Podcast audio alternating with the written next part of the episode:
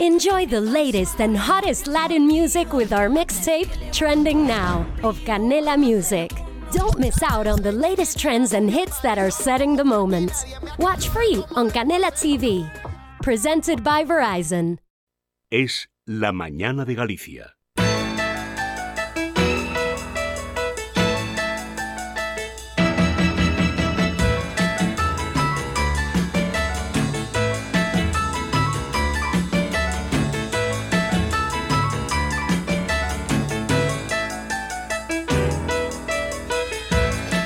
Hola a todos, son las 12, 6 minutos. Comenzamos semana, lunes 13 de marzo.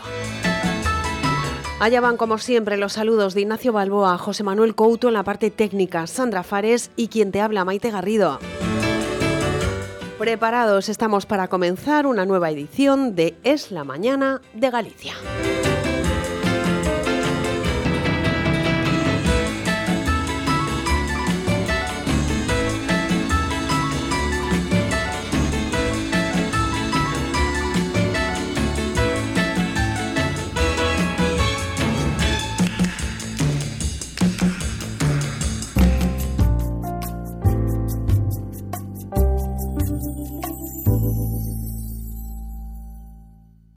Grazas á innovación tecnolóxica, Sogama está a transformar os nosos refugallos en recursos para un futuro máis sostible. Conta coa planta de tratamento de residuos máis eficiente e avanzada de Europa. Contribúe á reciclaxe dos distintos materiais. Pon en valor o lixo non reciclable xerando a enerxía eléctrica equivalente ao consumo do 12% dos fogares galegos. E dalle outra vida á materia orgánica facendo compost. Coa colaboración de todos, unha Galicia mellor é posible. Sogama por un futuro sostible. Xunta de Galicia.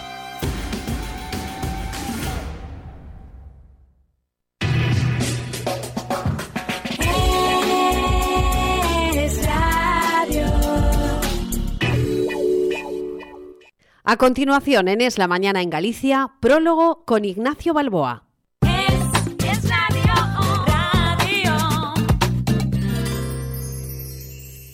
Me habrán ustedes eh, oído en más de una ocasión citar una frase de Henry Ford que decía que unirse es el comienzo, estar juntos es el progreso, trabajar juntos es el éxito.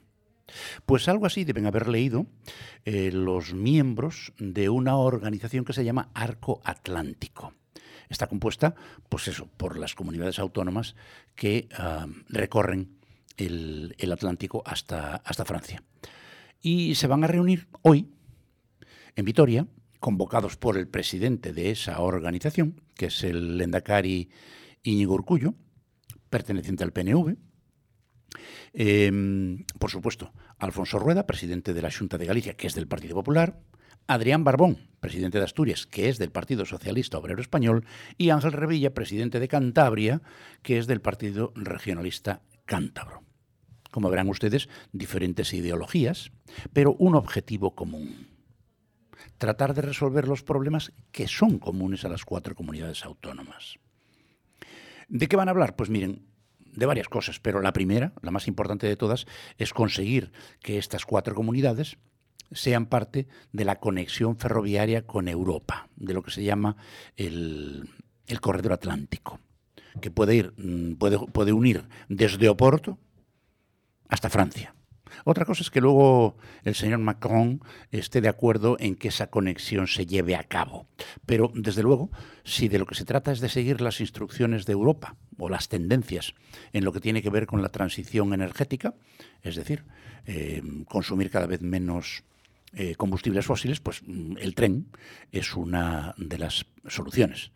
Si además tenemos en cuenta que estas cuatro comunidades autónomas tienen problemas sociodemográficos bastante similares, pues población envejecida, eh, dispersión geográfica, eh, bueno, pues tienen cosas en común para proponer soluciones. Eh, a mí solo me preocupa una cosa, que todo lo que ahí se discuta y se eventualmente se puede acordar, como decía Churchill, la democracia es la necesidad de doblegarse de vez en cuando a las opiniones de los demás, pues se juntan los cuatro presidentes, discuten, cada uno intenta arrimar a las cosas su sardina y luego se ponen de acuerdo para proponer soluciones al presidente del gobierno de España.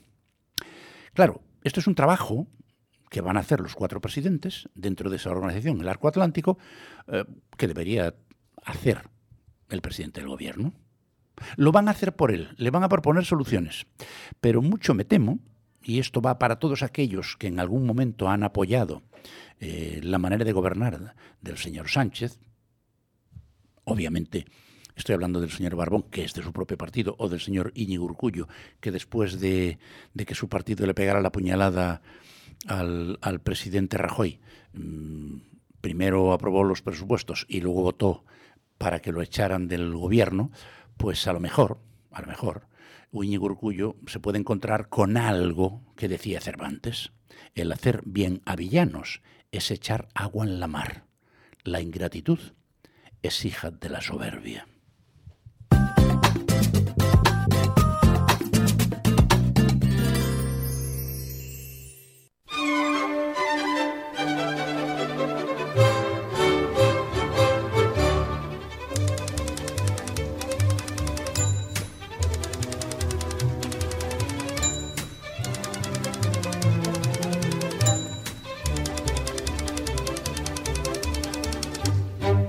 Verán ustedes, eh, hay un lío montado desde el punto de vista social y en los medios sobre mm, que el gobierno ha salvado la ley de bienestar animal por un solo voto, pero mm, yo leo y escucho cosas que a veces me sorprenden. Primero, ley de protección de los derechos y el bienestar de los animales, modificando el Código Penal y endureciendo las condenas de maltrato.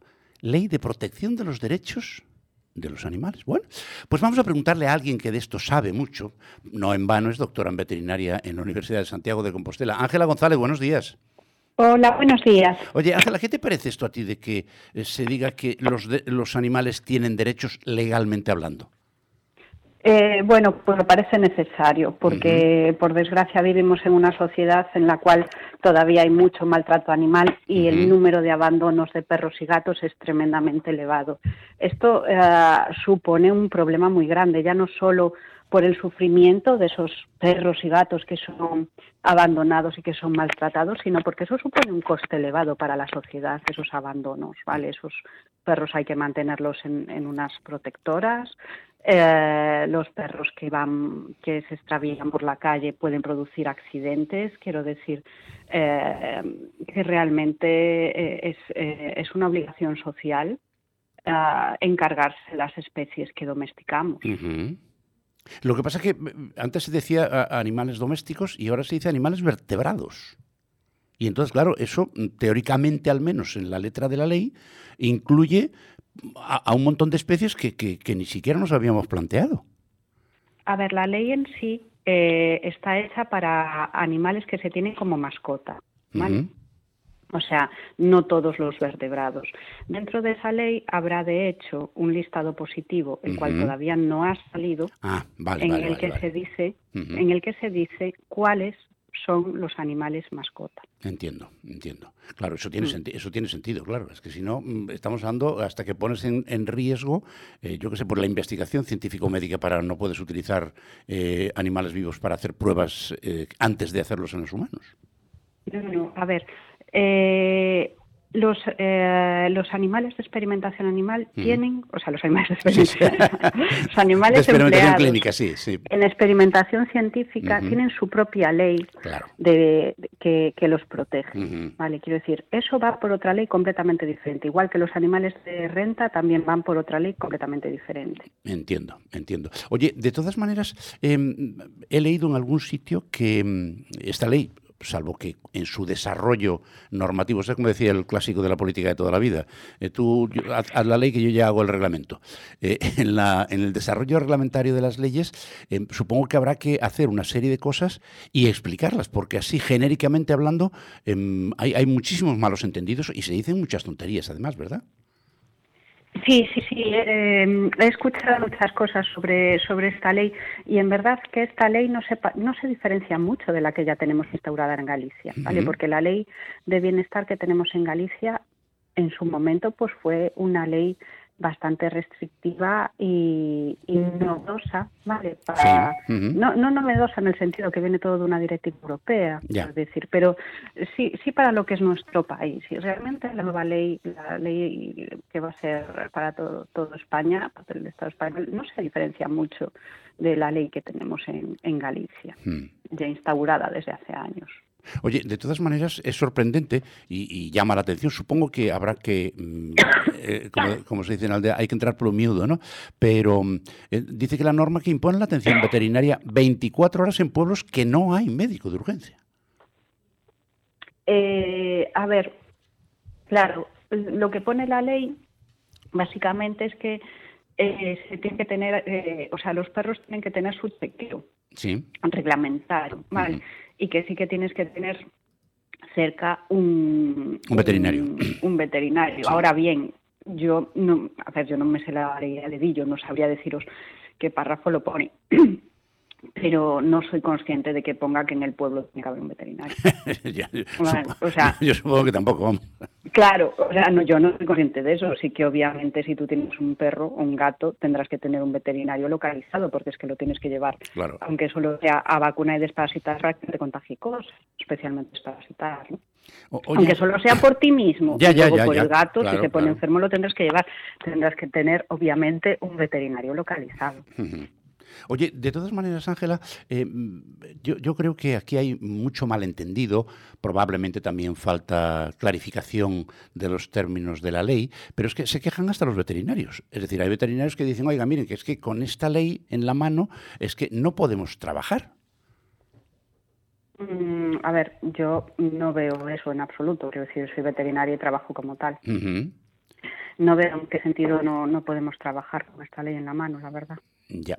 Eh, este, Aquí en Galicia dices que la, ley, que, digamos que está ya vigente, es una ley que en su momento fue, em, digamos, avanzada, ¿no? Em, porque aquí los animales, en términos generales, y aquí incluimos todos, desde los animales de cría hasta los de sacrificio, pasando por, los de compañía, em, siempre han estado bien vistos y bastante bien tratados. Siempre hay excepciones de animales, que, de, animales de dos patas que se dedican a maltratar a los otros, ¿no? Por supuesto. Pero em, ¿por qué nos excedemos tanto ahora mismo en calificativos como decir el que maltrata a los animales es un maltratador equiparable al que maltrata a una persona? Esto es un auténtico disparate, que lo diga una política, yo no lo entiendo. Bueno, porque hay estudios que realmente señalan que muchos maltratadores de humanos comienzan maltratando animales y que realmente hay una correlación importante entre maltratar un animal y matar una y maltratar a una persona. Me parece que está súper relacionado. Está relacionado una cosa con la otra. Sí, hay estudios científicos que lo, que lo avalan. Oye, ¿cuándo, ¿cuándo va a entrar en, vigor la, la ley? ¿Lo sabes? No lo sé, no lo sé, porque todavía han estado aprobando enmiendas, eh, o sea, la semana pasada, vale. Entonces, no, no sé, no sé realmente cuándo, cuándo entrará, entrará en vigor, no lo, sé, Oye, lo que a mí sí me parece bien es, por ejemplo, que cuando alguien, eh, bueno, pues decide tener un animal de compañía en casa, bien para para esa persona, bien para la familia, para lo que sea, que haya que tener unos conocimientos básicos de lo que se debe y sobre todo de lo que no se debe hacer con el animal, ¿verdad? Sí, eso es básico y sobre todo eh, pensar que, que, cuando uno adquiere un animal tiene, tiene adquiere responsabilidades, adquiere responsabilidades con el animal, quiero decir, hay que saber cómo cuidarlo, lo que come, lo que necesita para sentirse bien, y, y, también adquiere unas, unas, eh, unas responsabilidades cívicas, obviamente, ¿vale? Quiero decir, mm. si adquieres un animal hay que pensar que ese animal puede ocasionar daños, o sea que tienes que encargarte de ellos, que puede ensuciar, entonces tienes que encargarte de, que no ensucie. Y bueno, la verdad son cosas muy básicas que siendo todos buenos ciudadanos y respetándonos la cosa se, se puede llevar muy bien, pero desde luego hay que informarse bien sobre cómo cuidar y mantener al animal que, que adquieres. Y un elemento importante, los animales si no los cuidas y los tratas bien y los tienes revisados eh, por profesionales de la veterinaria, pueden en algunos casos ser vehículos de enfermedades humanas. Exactamente, sí, por eso es muy importante que haya revisiones veterinarias frecuentes. Mm. Es que si no las zoonosis se nos pueden disparar. Exacto, bueno, ya, ya vimos algunos, estamos muy sensibilizados, ¿no? estamos muy sensibilizados. Pues sí, pues sí, sí, sí, en ese sentido sí, desde luego, pues bueno, los, las, las, los animales nos pueden contagiar enfermedades, pero para eso estamos los veterinarios, para evitarlo. Claro. Oye, Ángela, la imagen del veterinario eh, en Galicia, eh, tengo yo para mí, eh, y tengo amigos que tienen industrias eh, ganaderas y agropecuarias, que evidentemente a esos no hay que explicárselo. Pero en términos generales, la sociedad no valora mucho el trabajo del veterinario como elemento de la sanidad de, de una población, ¿verdad? Sí, sí, eh, eso es verdad. Y yo creo que a nivel de España, de hecho, bueno, tenemos ahí una lucha porque se nos considere sanitarios, ¿no? Y es que lo sois. Sí, sí, lo que pasa es que, bueno, parece que somos sanitarios dependiendo para lo que convenga. Ya. es una cosa un poco extraña. Pero sí, sí, que realmente a mí me llamó mucho la atención la primera vez que fui a hacer estancias en Estados Unidos, que llegué al aeropuerto de Ithaca, allí tienen una, esta Cornell, que es una universidad muy famosa. Sí, sí, sí. Y tiene una facultad de veterinaria famosísima. Y al llegar al aeropuerto, lo primero que vi era, pues, publicidad de cómo el veterinario ayudaba a la sociedad. Es un superhéroe el veterinario. Y dije yo, qué, qué guay, qué, qué envidia. chulo, qué envidia, qué envidia. Y mis compañeros que trabajan en, en yo, bueno, pues también así. Aquí, bueno, pues sí, estamos un poco más relegados quizás a otra opinión social, pero bueno, nosotros sabemos lo que hacemos y, y, es una, una, profesión que escoges por, por vocación y lo que prometes cuando, cuando te gradúas es no solo evitar el sufrimiento en los animales, sino también que evitar que contagien enfermedades a los humanos. Oye, Ángela, ¿y en Galicia en este momento em, cómo es la situación en términos de número de, de, profesionales? Porque pasa lo mismo que con los médicos o, o qué pasa? Eh, si faltan veterinarios. Claro, claro. Mm, a ver, no sabría decirte. Creo que la situación, creo que no hay mucha situación de desempleo ahora mismo. Lo que sí es verdad es que hay muchos veterinarios que optan por irse del país. Ya. Porque la situación, porque bueno, por lo que te digo, la situación social y económica es mucho mejor en los países de Europa que en España. Y, dentro de la, de la, demanda universitaria de plazas, em, ¿sigue la gente joven estando interesada por la veterinaria como ciencia? Sí, desde luego, sí, sí, sí. O sea, hay banquillo, hay banquillo, ¿no? Hay banquillo, exactamente. Las plazas se cubren todas y, sí, sí, sí, absolutamente. Oye, Ángela, eh, para terminar, vamos a suponer que estamos en Reyes, vamos a hacer la carta a los Reyes. Como veterinaria eh, en ejercicio en Galicia, eh, ¿qué dos cosas o tres cosas importantes le pedirías a la Administración Pública? Bueno, pues pediría eh, pediría quizás eh, eh, un poco ayudar más a que se evite el, abandono animal. Vale, para mí eso es, es, importante. Cambiar la situación de muchas protectoras que hay en Galicia, que, que para muchos animales pasar un día y, y no hay, y ya no digo años, que es lo que se pasa es, es una situación es una situación tremenda y, y sí que, que bueno, eh, pediría también, por supuesto, que se nos tenga más, en cuenta en cuanto a la sanidad pública. Oye, y seguramente también eh, no estaría de más con el apoyo de la Administración o de quien sea, que los medios de comunicación clarifiquen eh, todo lo que tiene que ver con la legislación que tiene que ver con los animales, eh, a fin de que no haya estos malos entendidos ni eh, estos comentarios a veces fuera de tono, simplemente porque em, la gente se dedica a opinar sin haber leído primero la letra, ¿no?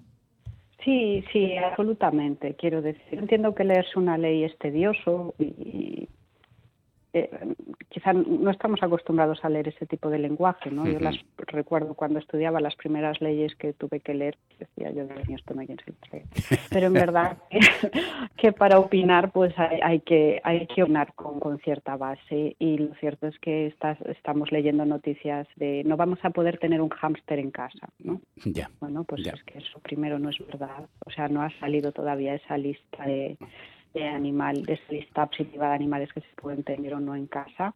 Y en segundo lugar, eh, los animales que no salgan en esa lista, nadie, muy probablemente nadie se vaya a dedicar a quitarlos de las casas, ¿vale? Lo que te evitarán es que los reproduzcas y te dirá que lo hagas legal.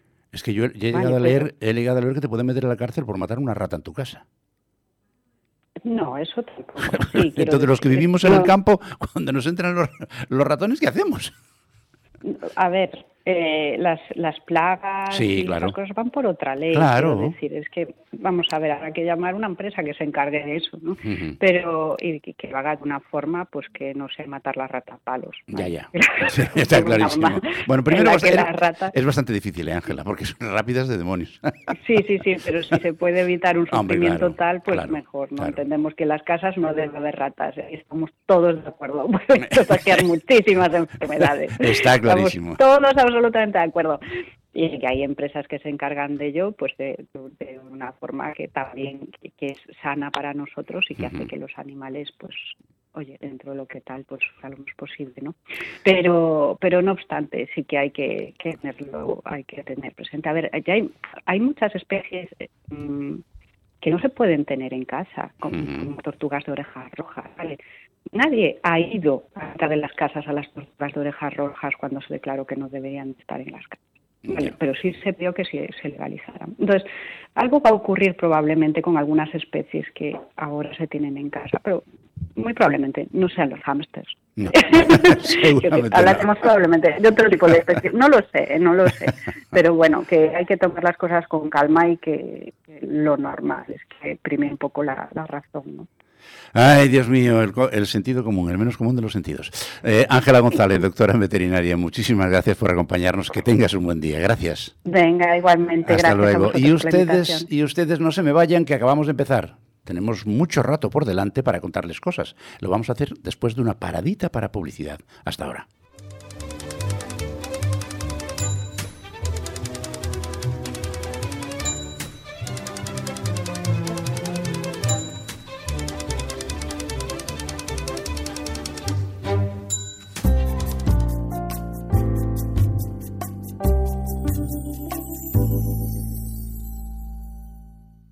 Aviso importante. En el Instituto Galego de Formación seleccionamos alumnos para el curso Operación en Sistemas de Comunicaciones de Voz y Datos. En marzo iniciamos este curso de 568 horas en modalidad teleformación y es gratuito al estar subvencionado por la Junta. Destinado a trabajadores desempleados y también en activo de toda Galicia, tiene amplias salidas profesionales para los departamentos de comunicaciones de las empresas. Selección de alumnos en el Instituto Galego de Formación. Avenida Cordeda 35, Culleredo. Información en el teléfono 981 60 18 y en igf.es.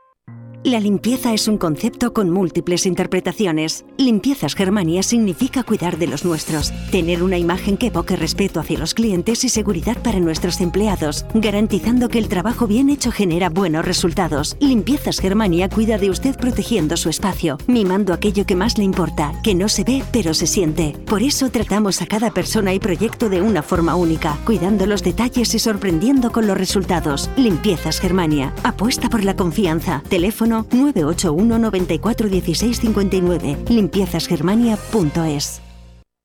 Compro oro renta gold en Santiago de Compostela. Compramos tus relojes de alta gama de las marcas Rolex, Panerai, Hublot, Omega, Breitling y muchas más. También puedes disponer del dinero sin desprenderte de tu reloj. Podrás recomprarlo cuando te convenga. Antes de vender, visítanos. Ven a Renta Gold. Estamos en la Plaza de Galicia, en las galerías, en la calle Orreo 911, en Santiago de Compostela. Te esperamos. Spring, is that you? Warmer temps mean new Allbirds styles. Meet the Superlight Collection, the lightest ever shoes from Allbirds, now in fresh colors. These must have travel shoes have a lighter than air feel and barely their fit that made them the most packable shoes ever. That means more comfort and less baggage. Try the Superlight Tree Runner with a cushy foam midsole and breathable eucalyptus fiber upper. Plus, they're comfy right out of the box. So, what can you do in a superlight shoe? What can't you do is the better question. And because they're super packable, the real question is where are you taking them? Experience how Allbirds redefines comfort.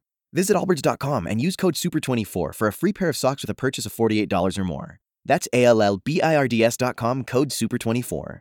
Only 4% of universities in the U.S. are R1 research institutions, and Temple University is one of them. This means 100% of students have the opportunity to participate in hands on learning and research with world class faculty. With over 600 academic programs across 17 schools and colleges, Philadelphia's largest public university provides students with a rich variety of opportunities and propels graduates to succeed in their careers.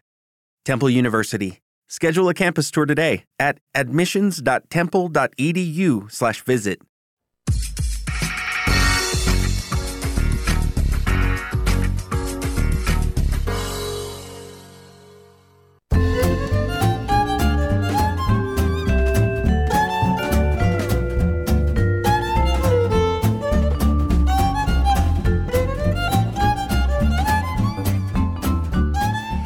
Las 12.29 minutos. Hace un tiempo cayó en mis manos un ejemplar de la revista de psicología Infocop que hablaba de la salud mental de las madres y que hacía referencia a una serie de cuestiones que me llamaron la atención.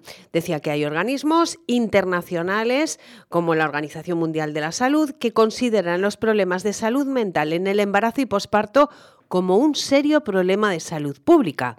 También decía que habitualmente no se contempla la evaluación rutinaria de la salud mental de la futura madre a lo largo del embarazo ni después del parto, ni se implementan de rutina intervenciones psicosociales eficaces de prevención para este grupo de pacientes que la maternidad es un periodo de plenitud en el que la mujer se siente realizada y en el que no hay otro posible estado que la felicidad, es una idea que forma parte del acervo de creencias populares que desafortunadamente suponen un mito imposible de alcanzar para muchísimas madres. La realidad es mucho menos idílica junto a los cambios físicos y biológicos, alteraciones hormonales, sobrepeso, posibles complicaciones. Las madres experimentan un giro brusco en su estilo de vida, sus rutinas diarias y sus relaciones sociales. Asimismo, la responsabilidad de cuidar al bebé, más aún si es una nueva experiencia, junto a la habitual falta de sueño asociada a este periodo, suponen una carga añadida de estrés que puede tener un impacto negativo en la salud mental y en el bienestar psicológico de la madre. Las expectativas de felicidad no cumplidas, las nuevas obligaciones y la aparición de problemas emocionales pueden causar un intenso sufrimiento en la madre, interfiriendo seriamente en su adaptación a esta nueva etapa y al cuidado del recién nacido. Si los problemas psicopatológicos no son detectados ni tratados a tiempo, decía esta publicación, la autoestima de la madre puede verse dañada de manera prolongada, así como las relaciones con otros miembros, otros miembros del entorno familiar y el establecimiento del vínculo que existe madre-hijo, lo que se ha demostrado que tiene un efecto negativo en el desarrollo físico, emocional, social y cognitivo del bebé. Hoy vamos a hablar, seguro que ya lo han adivinado todos eh, nuestros oyentes, de, esta, de esta realidad de las madres, de claves para cuidar a las mujeres en ese momento de la vida. Muy buenos días, María Gallego. Buenos días, Maite, ¿qué tal estás? Bien. Cada vez se oye hablar más de las madres con dificultades emocionales tras el parto. ¿Estamos ahora más concienciados que antes o es que se producen más casos? ¿no? Que esta es una pregunta que nos hacemos en referencia a muchas cuestiones. María. Yo creo que pasan dos cosas. Por una parte, la gente en general está más concienciada porque los medios de comunicación facilitáis, por ejemplo, que uno pueda acceder a información como la que tratamos en el día de hoy en este espacio de psicología. Y no cabe duda de que cuanto más informados estemos de que cosas como esta, el malestar emocional en el embarazo y tras el parto, pueden sucederle a, puede sucederle a cualquiera, también seremos más hábiles detectándolas o haciendo que salte en nosotros una pequeña alarmita que nos haga buscar, ofrecer o pedir ayuda si nos encontramos emocionalmente mal o tenemos alguna persona cercana a nosotros que da muestras de que puede no sentirse bien. Y por otra parte, quizás este modo de vida que tenemos hoy en día, y esto lo digo en base a la experiencia de mi trabajo en consulta, muchas mujeres se sienten quizás más solas y perdidas que en generaciones anteriores. No les sucede a todas, muchas lo llevan fantásticamente bien, pero un porcentaje significativo se queja de que les falta apoyo y ayuda familiar. Hace no tantas generaciones la maternidad quizás se vivía de forma un poquito diferente. Las familias eran más, más extensas y solían vivir en el mismo pueblo o aldea estableciendo entre, entre ellas algo muy valioso, ¿no? una red de apoyo social muy intensa, muy definida. ¿Qué es lo que ha pasado? Que esta forma de vida que solemos tener todos en las grandes ciudades a día de hoy hace que las personas lleven como consecuencia un ritmo de vida mucho más individualista y por lo tanto más alejado de redes y de apoyo social en general, de, de familia, de amigos Y esto muchas veces se hace patente cuando una mujer da a luz y llega a casa con su recién nacido. En muy pocos días el padre, si está presente, que no siempre lo está, ese sería un problema añadido, digamos, ¿no? Se tendrá que incorporar de nuevo su trabajo con su intenso horario laboral y ella, la mamá, se quedará en casa muchas veces y a veces se sentirá muy cansada y muy sola. Esto, como digo, hace años y por el estilo de vida y por la forma de vivir eh, quizás sucedía mucho menos. ¿Cuáles son los miedos más frecuentes de las madres durante el embarazo o tras el parto? Depende del caso, pero muchas experimentan miedo de quedarse solas con el bebé, especialmente si son primerizas, porque creen que no van a ser capaces de cuidarle, de bañarle, de calmarle, de saber qué hacer si no para de llorar, de saber si deben incluso llevarlas llevarlo al médico, ¿no? Por ejemplo. Otras se angustian porque quieren recuperar su figura previa al embarazo. Hay muchas a las que les agobia que su entorno más cercano, familia política o propia, opine acerca de sus decisiones respecto al bebé, le hace guardería, pecho, biberón Muchas tienen miedo de no tener ese instinto maternal que parece que es como si toda mujer debiese tenerlo desde el minuto cero y que además lo resolviese todo, ¿no? A otras les da miedo la responsabilidad de educar al niño más a largo plazo y casi el 100% de las que tienen conflictos de pareja se asustan mucho por la posibilidad de que la brecha que les separa crezca poco a poco súbitamente entre ellos. Te estaba escuchando María y es verdad, em, yo creo que podemos coincidir ¿no? en, ese, en ese miedo en algún momento a no saber hacerlo bien, a no saber eh, cuidarle, bañarle, pero desde luego hay una cosa que yo creo que hemos vivido todas en algún momento, es eh, la familia cercana, llámese madre, llámese tías, llámese suegra.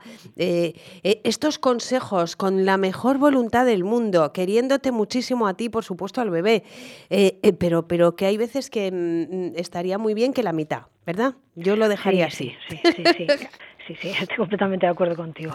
Da la impresión, María, de que a muchas mujeres, además, es como que mm, les cuesta pedir ayuda. Sí, a muchas, a muchas sí, ¿no? ¿Por qué? Pues depende del caso. A veces se callan porque, como decía hace, hace un ratito, asumen que se supone que tienen que estar felices y les da miedo lo que las personas de su entorno puedan pensar.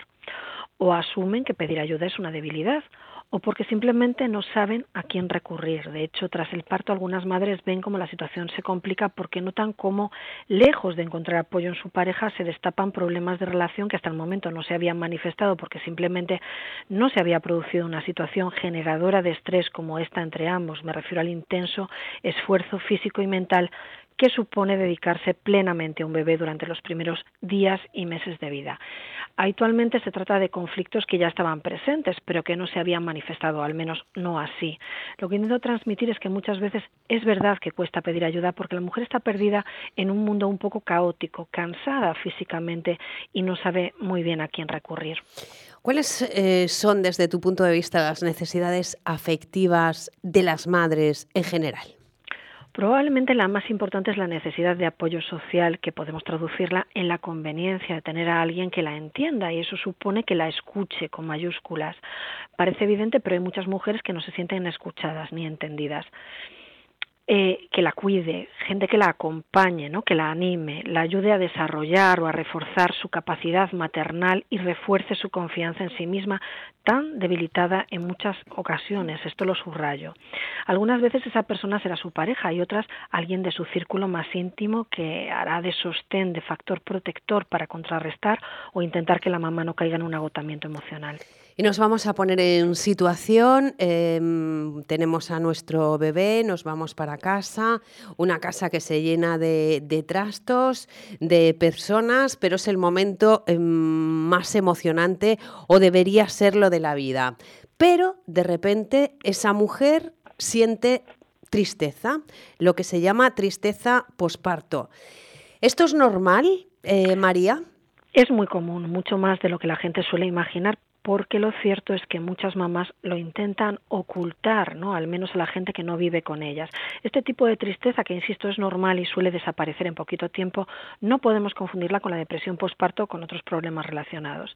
Sin entrar en síntomas, creo que lo razonable es que nuestros seguidores entiendan que si una mamá o futura mamá se siente emocionalmente mal, es muy conveniente que al margen de la ayuda que le pueda o no brindar su núcleo más próximo, pida consejo a un profesional sanitario de su confianza para que le pueda ayudar o le pueda orientar. ¿A quién? Las personas más cercanas a las madres cuando han dado a luz suelen ser los ginecólogos, los pediatras y las matronas. Todos están muy habituados a que las madres recurran a ellos en primera instancia y si estos lo consideran, las derivarán a un profesional de la salud mental, un psicólogo, un psiquiatra. Lo verdaderamente importante es que la madre abra un canal de comunicación que va a posibilitar que se la ayude. ¿Y se puede prevenir esto? ¿Se puede, ¿Pueden hacer algo las mujeres para prevenir este, este problema? Sí, a veces sí, hay cosas que funcionan. Uno de los aspectos que produce inseguridad en las madres es, por ejemplo, el tema de la lactancia. Me subirá la leche, seré capaz de darle el pecho, tendré suficiente leche, me va a doler. Si el tema nos angustia, es mejor hablarlo con nuestra matrona, por ejemplo, con el ginecólogo o pediatra, para abordarlo desde un punto de vista práctico antes de que se pueda producir el problema, ya en el embarazo. Otra cosa relacionada con esto y que suele tranquilizar a la futura madre que lo esté, que lo esté pasando mal, evidentemente, anticipando problemas que pasan muchas veces, es intentar establecer un pequeño contacto con su futuro pediatra poquito antes de que nazca el niño, la llamada consulta prenatal, de la que hemos oído hablar alguna vez en, alguna ocasión esta misma emisora. ¿no? Lo cierto es que a veces las madres solo necesitan reducir incertidumbres para tener la confianza en sí mismas y ganar seguridad. Y vamos con un tema que también es importante porque da muchos quebraderos de cabeza y son las visitas. Vamos a ver, se recomiendan en primer lugar, es mejor, como dicen algunas personas, no, no, que vaya todo el mundo al hospital, así luego no van a casa.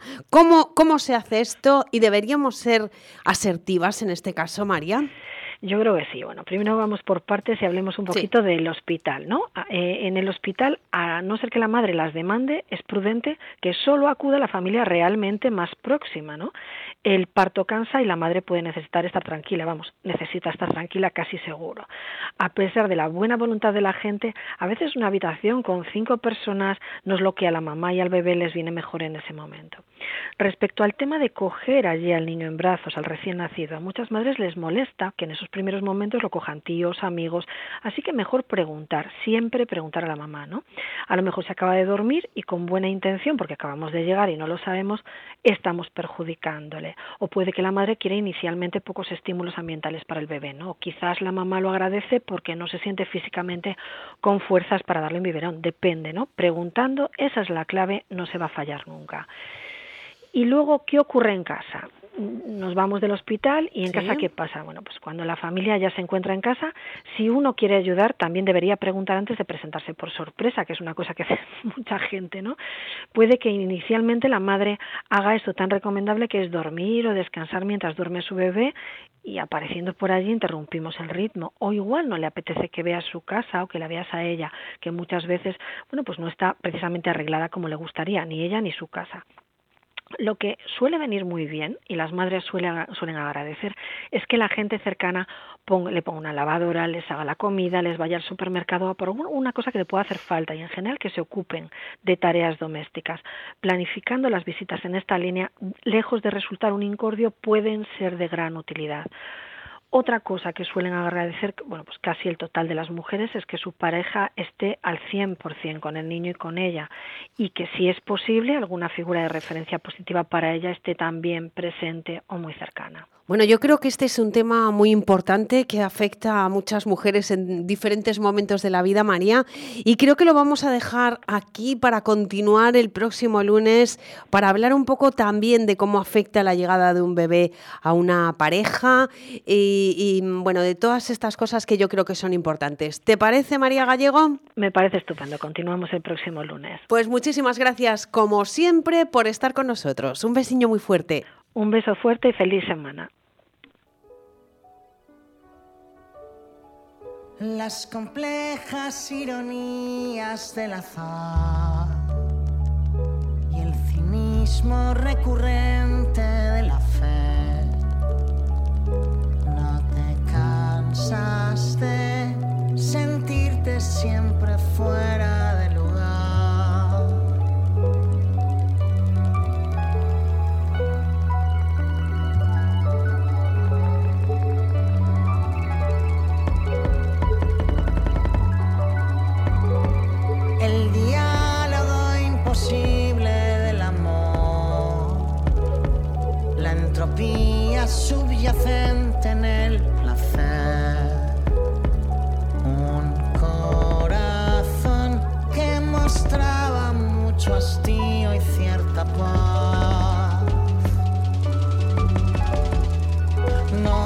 hecho mal. No hecho mal. Y aquí estamos en Es la Mañana en Galicia con uno de los grandes de la música, con un gallego que lleva, bueno, pues muchos años en esta, en esta profesión, la de cantar y además un gran autor que hace incluso temas para otras, eh, para otras personas. Iván Ferreiro, muy buenos días, ¿cómo estás? Muy buenos días, ¿qué tal todo? ¿Bien? Muy bien, Iván. Pre- supongo que preparándote especialmente para esa mm, eh, presentación que va a tener lugar en Santiago de Compostela, ¿no? En el Palacio de Congresos y Exposiciones de Galicia. Pues la verdad, con muchos nervios. A estas alturas, Iván. Sí, sí, sí, sí. El primer concierto siempre da muchos nervios. Tengo alguna dificultad para escucharte. Si te puedes mover un poquito, te lo agradecería. ¿Qué tal ahora? ¿Mejor? Ahora mejor, ahora mejor. Hablábamos de ese concierto, de esa, de ese mm, venir a casa, ¿no? Porque después de estar en escenarios, bueno, pues de toda España, de muchísimos lugares, eh, el volver a casa supongo que también es especial, ¿no? Bueno, sí, siempre es especial. eh, eh, o sea, Galicia a mí siempre me pone, me, me, me- especialmente, ¿sabes? Porque acabo tocar en casa es tocar como para la familia, ¿sabes? Una familia numerosa, eso sí que hay que decirlo, ¿no? Porque normalmente en los conciertos, Iván, ya somos, ya no, no estamos solo los que eh, somos más o menos eh, de tu generación, sino ya los hijos. Has tenido ese arte, ¿no? De atrapar a la siguiente generación también, ¿no? A las siguientes. Bueno, eh, algunas generaciones, ¿no? La verdad es que ahora eh, ahora hay un público nuevo, ¿no? Eh, lo noto últimamente, ¿no? Hay hay como una nueva generación de músicos, una nueva generación de gente en el público, ¿no? Yo espero atrapar alguno de esos también, ¿no? Pero pero bueno, ya ya va, yo creo que ya voy por mi tercera generación de público, Sí, yo también creo que sí. ¿no? yo creo que Me- sí, Iván. Yo Me hace un poco viejo pensar en todo esto, ¿sabes? No, bueno, lo que tenemos que pensar es que somos experimentados, ¿no? Que, que nos hemos equivocado mucho y que por eso hemos aprendido mucho, con lo cual, bueno, pues es un plus, ¿no? A la hora, en este caso, de plantearse ir a este concierto, como decía, 24 de marzo. Eh, ¿Cómo va a ser? ¿Qué vamos a ver en ese Palacio de Congresos y De Galicia? Repaso por un poco toda tu historia musical, centrados en, en el último eh, trabajo. Bueno, mira, lo primero es que va a ser de los pocos conciertos que haga como, como enteros del disco nuevo, ¿no? Sí. Porque, eso, m- m- mi primera idea es presentar bien el disco, ¿no? Eh, tocar ese disco nuevo que tiene como muchas cosas muy chulas musicales y de electrónica y, y hacer esa presentación, ¿no? Porque porque no voy a tener muchas presentaciones porque a lo tonto me han tengo como festivales, tengo Hmm. tengo como conciertos que me han ido contratando, ¿no? Y entonces no tengo tantas presentaciones, ¿no? Y, y principalmente lo que quiero es presentar el, el disco bien enterito, eh, todas las canciones, ¿no? Y luego, pues, pues repasar canciones antiguas, lógicamente. Lógicamente el concierto tendrá un poco de todo, ¿no? Claro, supongo que sí, porque habrá eh, determinadas canciones, Iván, que no perdona el público que te vayas del escenario sin cantar, pasen los años que pasen, ¿no? ¿Tienes alguna sí. en especial que digas, ay madre, otra vez? No, la verdad es que la verdad es que yo siempre toco canciones que me gustan, ¿no? Porque tengo como tengo muchas, puedo permitirme eliminar alguna, ¿no? Pero bueno, Turnedo tiene que caer siempre, ¿no? Siempre tiene que estar ahí Turnedo, ¿no? Pero la verdad es que yo la disfruto mucho. Hay gente que me dice, ¿no estás un poco hasta las narices de Turnedo? Pero yo, cada vez que empiezo a cantar y todo el mundo empieza a cantar, me emociona muchísimo y lo disfruto mucho, ¿no? Y no, no me aburro de ella, ¿no? Hay otras canciones de las que sí, me voy, sí las voy cambiando, ¿no? Y voy sustituyéndolas cada año, pero, pero Turnedo siempre está ahí. Que hay canciones eh, que marcan.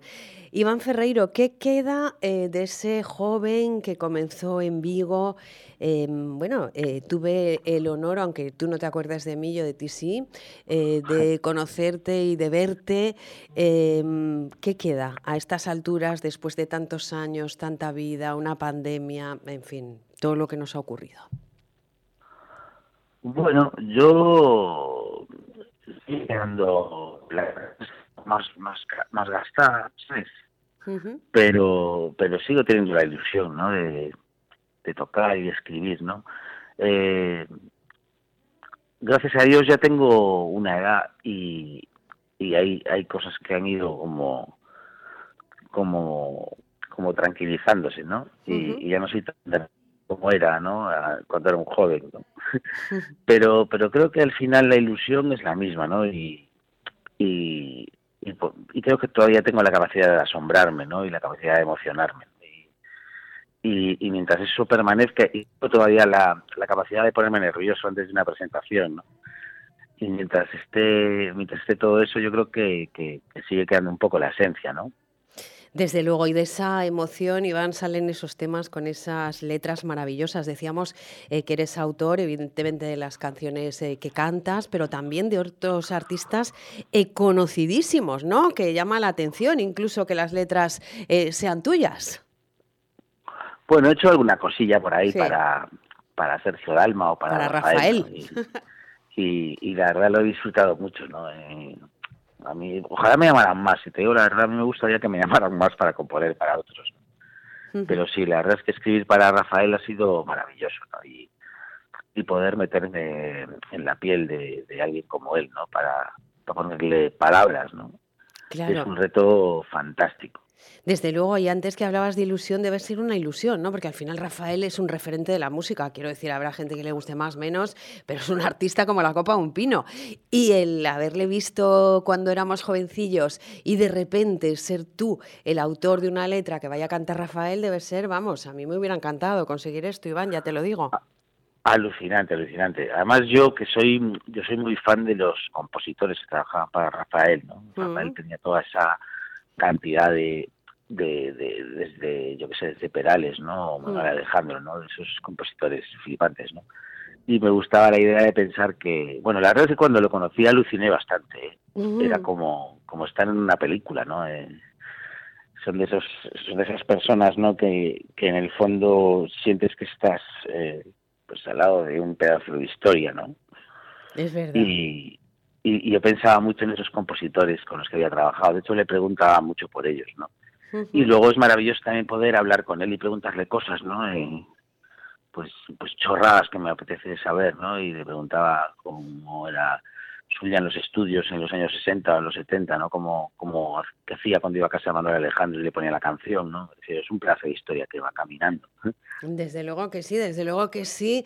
Eh, Iván Ferreiro, lo mismo que te pasa a ti, que te pasará eh, cuando transcurran unos cuantos años más, que seguirás ahí haciendo canciones y mientras tanto vamos a disfrutarte en ese concierto 24 de marzo 2023, este añito en Santiago de Compostela, en el Palacio de Y Exposiciones de Galicia. Ha sido un placer tenerte con nosotros. Te mandamos un besiño bien fuerte desde aquí.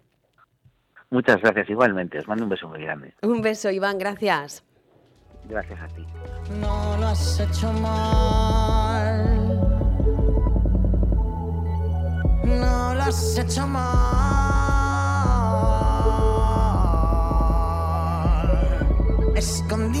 En los pliegues del confort. Sorprendidos en los sueños sin y ahí estaba, ahí está la música de Iván Ferreiro, con la que vamos a saludar a nuestra Mercedes Corbillón, librera de Cronopios en Pontevedra y en Santiago de Compostela. Muy buenos días, Mercedes, ¿cómo estás? Pues buenos días, Maite. Pues ahora mismo estoy con mucha envidia, ¿eh? Sí. Hacia ti. pues que acabas de conversar con Iván Ferreiro. Pues nada más y nada menos, ¿eh? Al que conozco desde hace muchísimos años y, que va, bueno, pues como vamos todos, ¿no? Evolucionando, cambiando, pero siempre eh, desde luego interesando, ¿no? En el caso de su música y de su forma de, hacer las cosas. Pues de él, vamos a ti, Mercedes Corbillón. No, pero, pero solo quería decirte que, que, mira que ha pasado gente por, por cronopios, pero Iván Ferreiro estuvo, estuvo presentando una biografía que escribió una, una, periodista musical hace unos años. Yo creo que yo creo que pocas personas tan inteligentes y tan brillantes como Iván Ferreiro. ¿eh? Desde luego, pues hay que Y ahora y ahora sé que tiene un libro que es que lo que pasa es que todavía no, no, lo he ni ojeado, pero también acaba de sacar un libro con, con su prima, la escritora de Vigo, María Roth, que se llama Meteoro y el señor eh, conejo y que según anuncian es lo que pasó realmente en la primera gira de Leiva versus Ferreiro. O sea que eh, mm. uno, uno lo, tu conversación sobre, sobre la gira musical de Iván Ferreiro con, con con su parte también creadora y con la parte que nos interesa llevar a palabras eh, la historia de, de, su vida o su pensamiento. Hombre, desde luego. Ahí está. Seguiremos, Mercedes, hablando de Iván Ferreiro. Pero antes tenemos que hablar, antes de nada, de nada, de nada, decir que hay una cita el jueves en Noya y que vas a estar con nuestro también querido, admirado Rogelio Santos Queiruga, nuestro hombre de mar aquí en Es la Mañana en Galicia. Cuando tenemos una duda, nos ponemos en contacto con él siempre. Ah, qué, qué maravilla, qué, qué, qué, persona más maravillosa, ah. Rogelio, que tuve el, tuve el placer de conocer hace poco y ya me contó, me, me habló de vosotras con muchísimo cariño. Y dije yo, ah, pero vamos a ver. Esto es así, Mercedes. Mi Maite y mi Sandra, claro, y ya, y ya nos sentimos como mucho más vinculados. Pues vamos a, a hacer una charla, vamos a juntar el, el, el, mar, la visión del mar que tiene Rogelio y con la literatura y conversaremos, pues todavía no sabemos muy bien de qué ni cómo, pero... ¿Dónde, creo ¿Dónde y a qué hora? pero creo que será bonito y será en, en, en Noya a las 8 de la tarde el jueves y déjame que te diga a ver el, sitio porque no lo tengo yo tan claro, pero ahora lo vemos en el en el, en el, en el cartel, ¿no? Edificio Casino de Noya, en la Rúa Galicia, número 8. Edificio Casino de Noya, a las 8 de la tarde, ahí estará Mercedes Corbillón. Bueno, me encanta, me encanta, me encanta, ¿eh? Estos dos señores que se van a sentar, o esta señora y esta señora que se van a sentar. Claro, eso de, de mezclar cosas y de, y de conversar, claro, el mar es un tema muy literario y bueno, y, y mezclamos sectores, una librera y un mariñeiro, que bueno, a ver, no sé, ¿qué puede salir mal? Igual todo, pero... No, con estas dos personas no va a salir mal nada y pasaremos un rato estupendo. Y lo que es más, aprenderemos. Mercedes Corbillón, se nos va a acabar el tiempo y tenemos que hablar de Ismael y de Ulises Bértolo, más de Ismael y menos de Ulises Bértolo, porque Ulises va a estar aquí este viernes, em, ya lo adelantamos, eh, presentando Su, su último libro. Vale, pues si no hablamos la semana que viene, porque yo estoy súper sumergida en la lectura del nuevo libro de Ulises, que sale el jueves, llega a Cronopios y a las librerías, pero, pero yo, yo ya lo tengo, soy así de afortunada. ¿Y sabes, con, sabes a quién me recuerda? Que Ulises igual me mata, pero me recuerda al tiempo entre costuras de María Dueñas, aquella, aquella protagonista, Sira. Lo que pasa que en este caso esta mujer evidentemente va a acabar en la en la delincuencia, creo que es una mujer real, pero el tipo, el, el modo de contar y esa, y, y, esa manera de que, te, de que te lleva a través de la historia de una mujer que, que, que vive en situaciones difíciles y que sale adelante, me recuerda a eso. O sea, va a ser un bombazo la novela de Ulises. Pues un bombazo y bien que nos alegramos y además vamos a intentar expandir eh, esa bomba, ¿no? Para que llegue a más sitios porque las bombas en forma de libro nos gustan especialmente. Otra cosa que nos querías hablar era de de Ismael. De Ismael Ramos, sí, Ismael Ramos, que, que, fue, que es un autor jovencísimo, no llega a los 30 años, que fue Premio Nacional de Poesía Joven el, el, el, año pasado con, con Ligeiro, en galego ligero, en castellano, y ahora se estrena en la prosa con un libro de relatos tan, tan, tan maravilloso que me tiene a mí completamente noqueada. Por ahora está publicado solo en gallego, en, en, en una edición preciosa en Xerais, tiene una portada de estas que que la ves y, te seducen. Aparte es fácil, titulase o a recopilación de, de, relatos de, de, Ismael, pero es que eh, Maite, una voz tan, tan brillante, eh, que es equiparable a cualquiera de estos de los clásicos norteamericanos a la hora de escribir. Qué maravilla. sí, lo, es como estar, es todo muy transparente, muy nítido, muy aparentemente sencillo, pero luego recorre todo como una inquietud que te hace estar tenso mientras lees.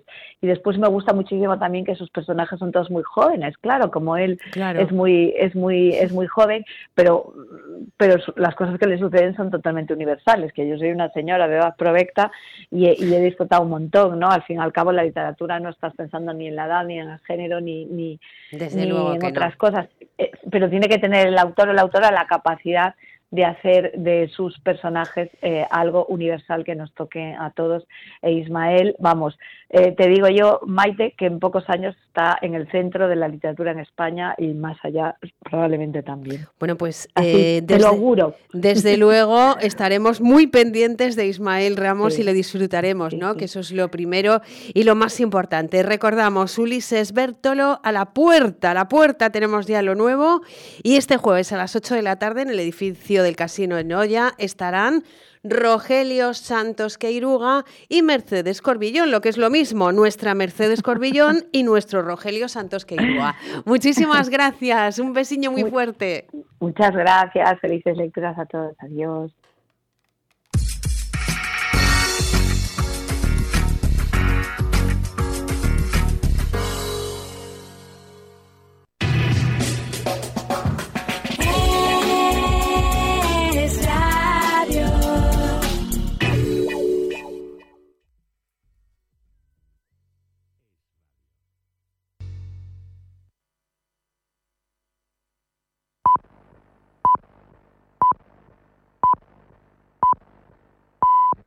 La una, mediodía en Canarias. Es radio. Servicios informativos.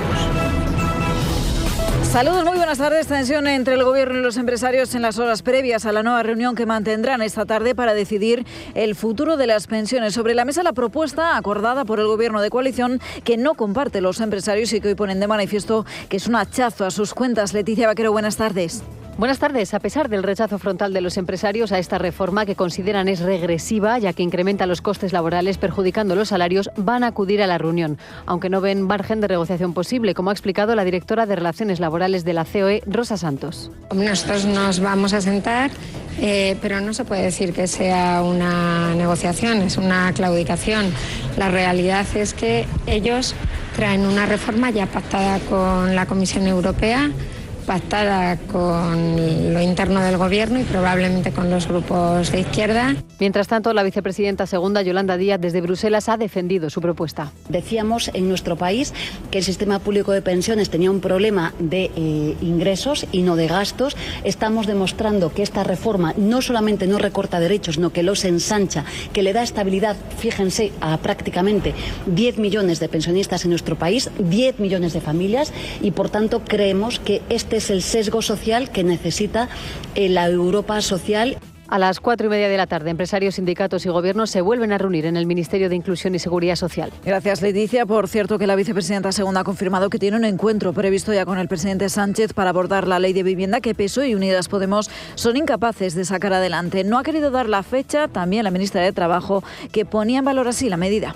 En materia de vivienda, he de decirles que tengo una conversación pendiente con el presidente del Gobierno y, si me permiten, creo que es una de las grandes leyes, de las más importantes de nuestro país. Eh, creo que la clave está en que tengamos una ley ambiciosa para España que pueda garantizar precios asequibles a las personas que vivan de alquiler. Entre tanto, en Podemos insisten en responsabilizar a los socialistas de que no hay acuerdo en esta materia y ojo, porque las acusaciones suben un peldaño más. Leticia Barquín, buenas tardes. Buenas tardes. La formación morada insiste en exigir a su socio mayoritario de gobierno lograr un acuerdo para sacar adelante la ley de vivienda. A su juicio, esta norma ya tendría que estar aprobada, sin embargo, señalan que todavía está lejos un acuerdo. El portavoz Javier Sánchez reta así al Partido Socialista. Nosotros pensamos que si el Partido Socialista deja de coger eh, el teléfono dos semanas a la patronal inmobiliaria, sería posible que esta ley de vivienda eh, estuviera aprobada y fuera efectiva esa regulación de los precios del alquiler. Un nuevo punto caliente dentro del gobierno de coalición, ya que los morados acusan a la vicepresidenta Nadia Calviño y a su ministerio de ser el principal escollo para aprobar la norma. Gracias, Leticia. Más cosas. Reunión también en la sede del Partido Popular del Comité Ejecutivo Nacional a las puertas de la moción de censura en el Congreso sobre la que han hablado los varones a su llegada. Alfonso Fernández Mañuco. Yo creo que llega en un momento inoportuno, más como un balón de oxígeno a Sánchez. Y yo creo que la postura de la abstención es la postura más adecuada, más allá de que, eh, lógicamente, el presidente del partido tiene eh, la confianza de todo el partido para tomar la decisión que considere conveniente. Por su parte, la presidenta Isabel Díaz Ayuso ha presentado también a sus candidatos para las municipales del 28M sin crisis de gobierno en la Comunidad de Madrid. Paloma Cuevas, buenas tardes. Buenas tardes. La presidenta de la Comunidad de Madrid ha asegurado que tal y como se comprometió, la idea es continuar con un gobierno estable hasta el último día. Estamos ante las primeras listas que Isabel Díaz Ayuso elabora como presidenta del PP de Madrid, marcadas por la experiencia y la renovación. La presidenta madrileña prescinde de alcaldes próximos a Pablo Casado. Además, ninguno de sus consejeros será candidato a alcaldías y el de Sanidad, Enrique Ruiz Escudero, irá al Senado. Ayuso asegura que son un equipo que gobierna para todos y manda esta advertencia al presidente del gobierno, Pedro Sánchez. Madrid no va a olvidar el daño que Sánchez hace a esta comunidad. Nos discrimina en inversiones, nos ataca, rompe con nuestra autonomía y nos crea nuevos impuestos. Tiene a los juzgados literalmente paralizados, también en Madrid. No somos conscientes del daño que esto está provocando en el día a día a los ciudadanos, a las empresas, a la economía y no digamos a la imagen como país. Ayuso ha recordado que hay 95 municipios madrileños donde todavía no gobierna el PP y asegura que están obligados a la gran remontada. Gracias, Paloma, con esta presentación de las listas de Ayuso. Nos marchamos todo esto y mucho más, como siempre, en Es Noticia a las 2 de la tarde. Más información en libertadigital.com. Todos los boletines en esradio.fm.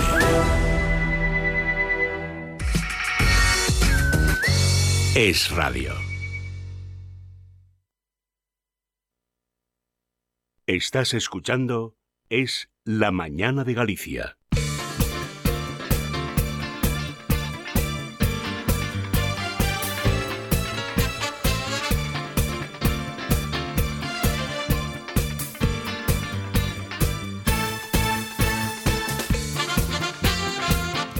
Y allá vamos, todos los lunes la visión de lo que ocurre en Galicia, en España y a veces hasta en el mundo, eh, a través de los ojos de gallegos en Madrid.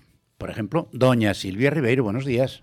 Muy buenos días, don Ignacio, ¿qué tal? No tan bien como vosotros, pero hacemos lo que podemos desde Galicia. Aquí está de maravilla. Hombre, claro. Raúl Vilas, buenos días. Buenos días, ¿qué tal? Oye, antes de nada, felicitaros porque el Celta una vez más eh, se ha portado, ¿eh, Raúl? Sí, bueno, felicitarme, ¿qué vas a decir? Porque no sí, Silvia, ta- Silvia también se alegra. Bueno, bueno. Pero sí, ya desde que ha llegado el Carballal este, la verdad es que el equipo está jugando muy bien y además se está traduciendo en resultados. Sí, sí. Porque iríamos quintos eh, desde que llegó él. Y habiéndonos enfrentado contra eh, últimamente contra equipos que estaban en la parte alta, el, el Atlético de Madrid, la Real Sociedad, el Betis, el Osasuna, el Bayo, eh, muy bien, muy bien. Y con Yago mm, y Gabri y todo, o sea, todo, todo fantástico. A ver si ahora, a ver si ahora con el cambio de seleccionador se acuerdan de ellos, ¿no? Sí, hombre, a Yago ya le quedaría la Eurocopa el año que viene, si llega. Yo creo que se lo merece, ¿no? Aunque solo sea por un reconocimiento a toda su trayectoria. Porque un seleccionador yo creo que tiene que también ser justo y, y saber que esto es una forma, el, el tener la oportunidad de defender a tu país en una competición internacional es una forma de, de premiar eh, la tra- o sea, a un jugador. Entonces ya no es solo que te guste más a ti o, me- o menos como seleccionador, sino también aplicar un cierto criterio de justicia, porque, mm, por ejemplo, el Mundial que se ha perdido injustamente Yago ya no lo va a poder volver a jugar nunca. Está claro, está claro. Oye, por cierto, os voy a poner a prueba. ¿Os suena el nombre Portus Apostoli? Mm, no, Nada. ahora mismo Vale, no. vale, bien. Vale, vale, vale. Pues lo voy a que me suena, Ahora- no te- decir. Ahora, ahora te lo voy a aplicar. Es, os suena Noya, ¿verdad? Sí, no, ya sí, claro. Noya, sí, bueno, pues eh, Noya, que tengo un amigo que está allí que siempre dice, eh, eh, cuando le dice a algún extranjero, Noya, ¿eso dónde está? Dice, ¿tú sabes dónde está Nueva York? Sí, pues tiras una línea directa y acabas en Noya. pues mira, Portus Apostoli Sí, o la es... playa de Santiago. Exacto, igual, igual. Porto- Portus Apostoli es el nombre de un humilde equipo de fútbol sala que juega en Noya, que es una población, como todo el mundo sabe, pequeñita, 9.000 habitantes, que ayer está jugando en Primera División Nacional de, de fútbol sala. Y ayer le ganó al todopoderoso Barça en Barcelona. 4-2. Joder. Bueno, pues entonces, 4-2. Enhorabuena, enhorabuena. Hombre, bu- bueno, primero, primero, que sean capaces de, con un presupuesto de mierda, con perdón, estar jugando en primera división nacional. Todo por el apoyo de la población y de un empresario, un humilde empresario, que se está dejando lo que no tiene para poner en, el... Eh, fue jugador de fútbol, Además dicen que bastante bueno, portero. Y ahora es el, presidente, pero él lo que es es un empresario. Pues se empeñó en sacar adelante y está, en, me parece que está entre los cinco primeros de la, de la división, de primera división nacional, y le va a ganar al Barça en su propia casa. En el deporte la humildad a veces es una es una aquí hay que felicitar a Noya eh, aparte de bueno de vivir en un pueblo donde a ver aterrizó Noé después de la después del, del diluvio universal, que de ahí viene el nombre, el patronímico, este, bueno, si no nevera ben trovato, ¿eh?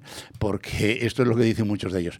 Pero hay que felicitar al, al Portus Apostoli porque se están dejando la piel eh, da gloria. Pasa, pasa un poco en Noya con el Portus Apostoli, eh, Raúl, lo que pasa en, con el Obradoiro aquí en Santiago. Está siempre petado, absolutamente lleno de gente, animando. Bueno, una, una, auténtica maravilla de, deporte.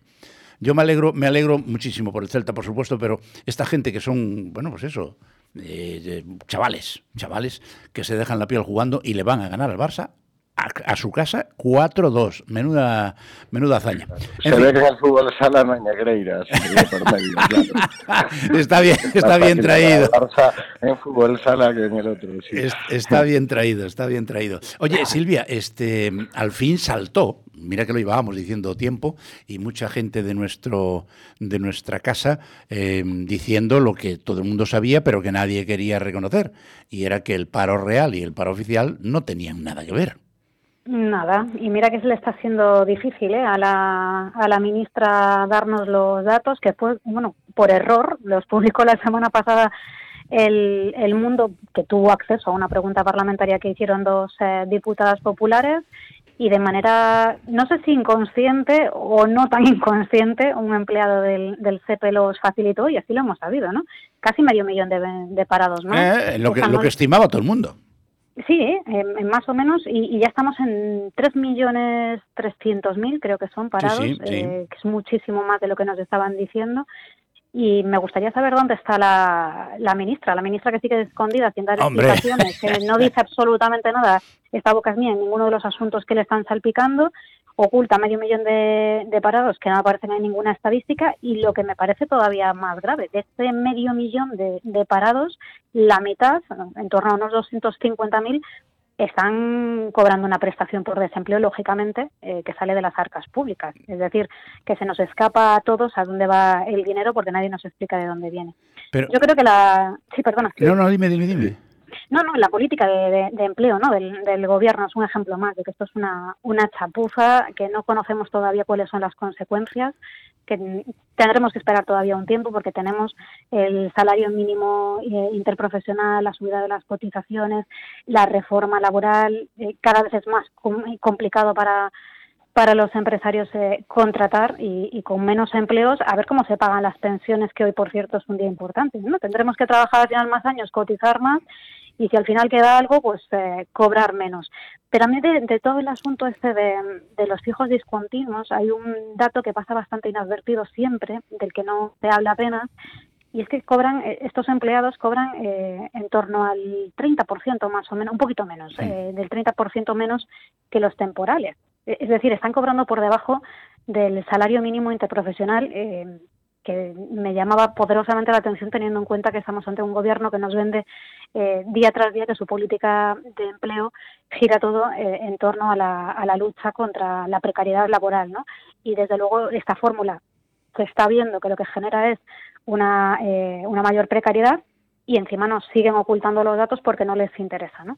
Es que además, Raúl, pues la, desfachatez con la cual la actual ministra de Trabajo se intenta apropiar de lo que tenía de positivo la, ley laboral anterior a su reforma, que era lo de los PERTE, de, perdón, lo de los ERTE, que ya estaba en la ley y se lo apropiaron como si fuera cosa suya cuando vino lo de la pandemia, y ahora demostrando una vez más que no se puede uno fiar de los datos oficiales de un gobierno, en este caso socialista. Es que, de verdad, mm, no se ponen colorados ni aunque los calienten con una estufa.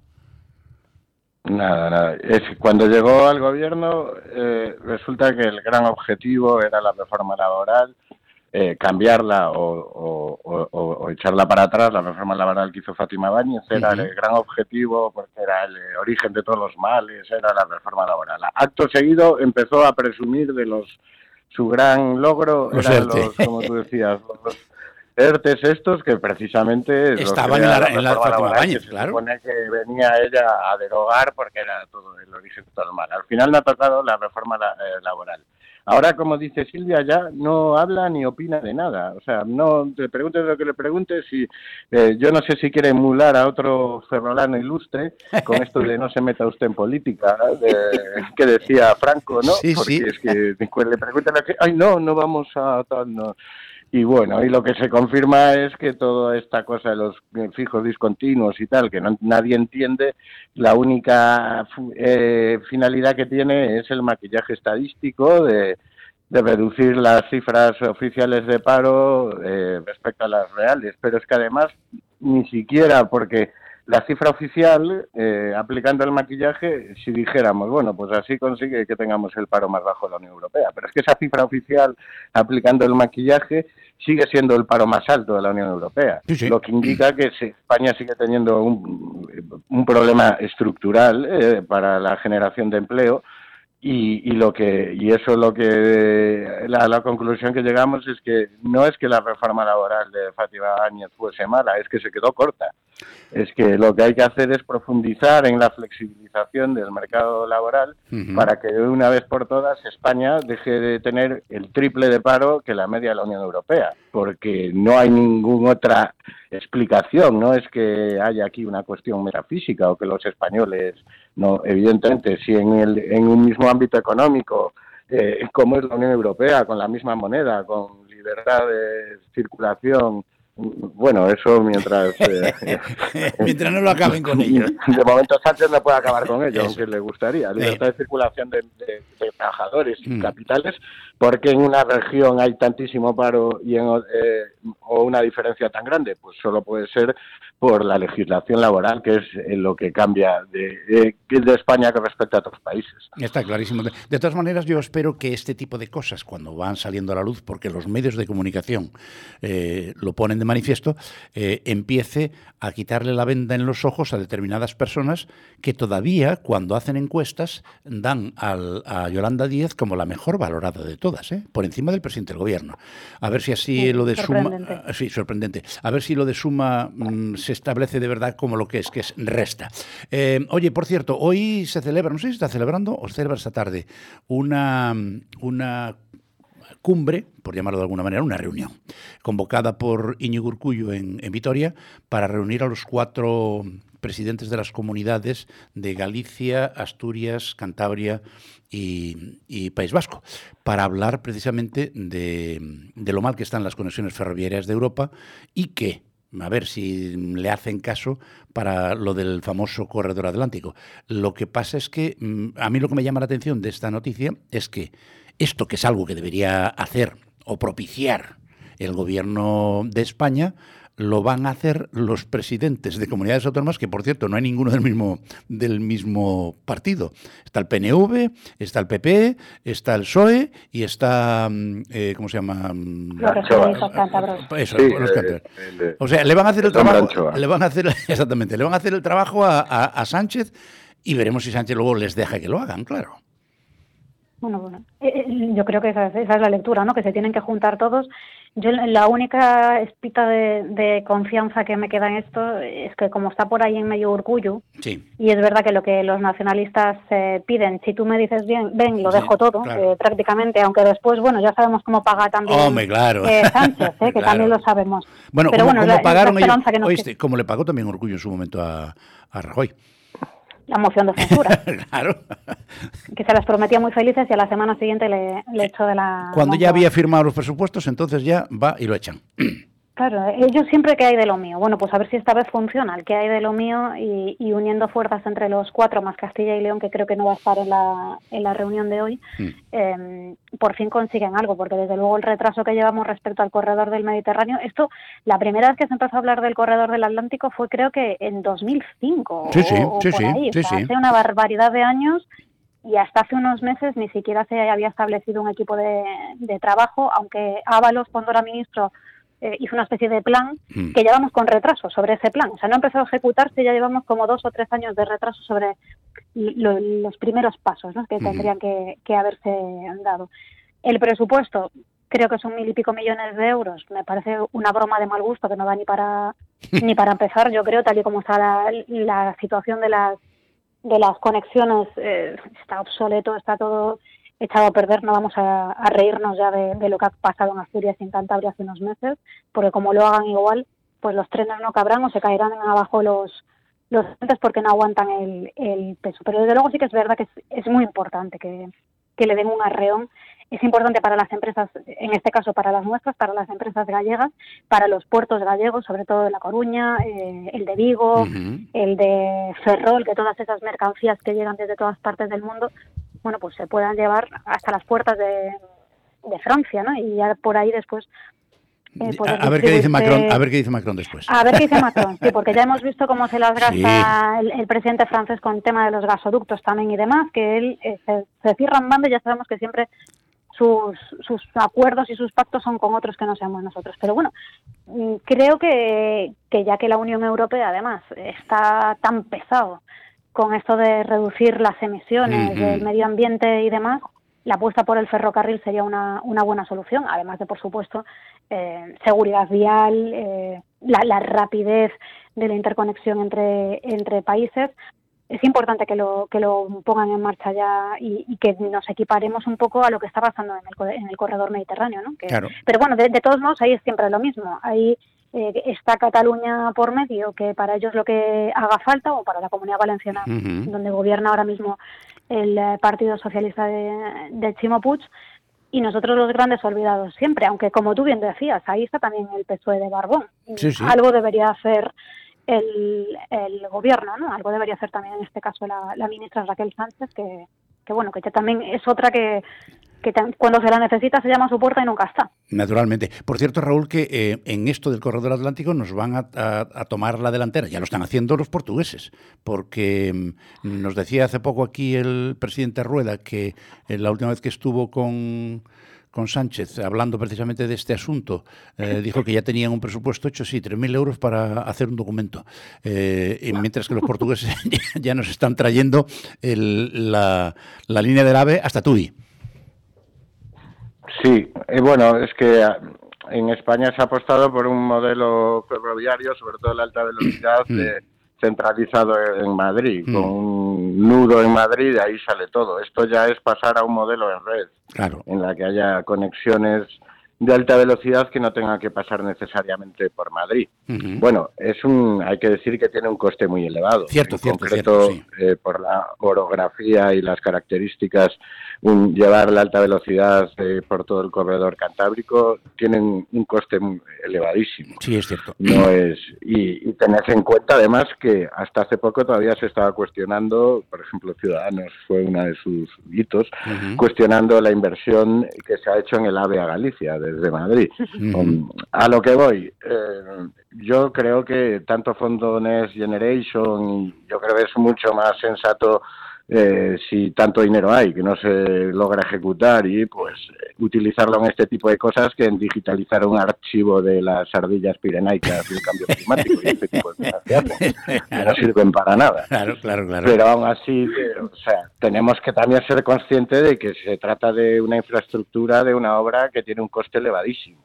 Eso es cierto. Y es verdad que del corredor del corredor atlántico se lleva hablando mucho tiempo, pero el corredor mediterráneo todavía también se lleva hablando más tiempo y tampoco se ha terminado de ejecutar. Por ejemplo, alta velocidad y es una zona con mucha más población y actividad económica. Cierto, también. De todas maneras, a ver, que se me entienda. Yo tiro para casa todo lo que pueda, pero también hay que ser un poco objetivo. Entonces, antes de que se haya hecho el Mediterráneo pretender eh, o empezar con el Atlántico yo lo veo muy complicado porque porque estamos hablando de muchísimo dinero. De todas maneras, al hilo de lo que comentaba Silvia antes cuando hacíamos bromas sobre el sobre lo que decida el señor Macron, eh, hablando del, del, tema de la electricidad, digo, ¿para qué va a querer un gasoducto si él nos está vendiendo a nosotros eh, energía eléctrica de origen atómico y, nosotros somos deficitarios? Es decir, dice, hombre, te voy a, a, facilitar yo que me pases el gas por aquí cuando, para para, que pueda producir más gente electricidad utilizando el gas cuando yo lo que hago es vender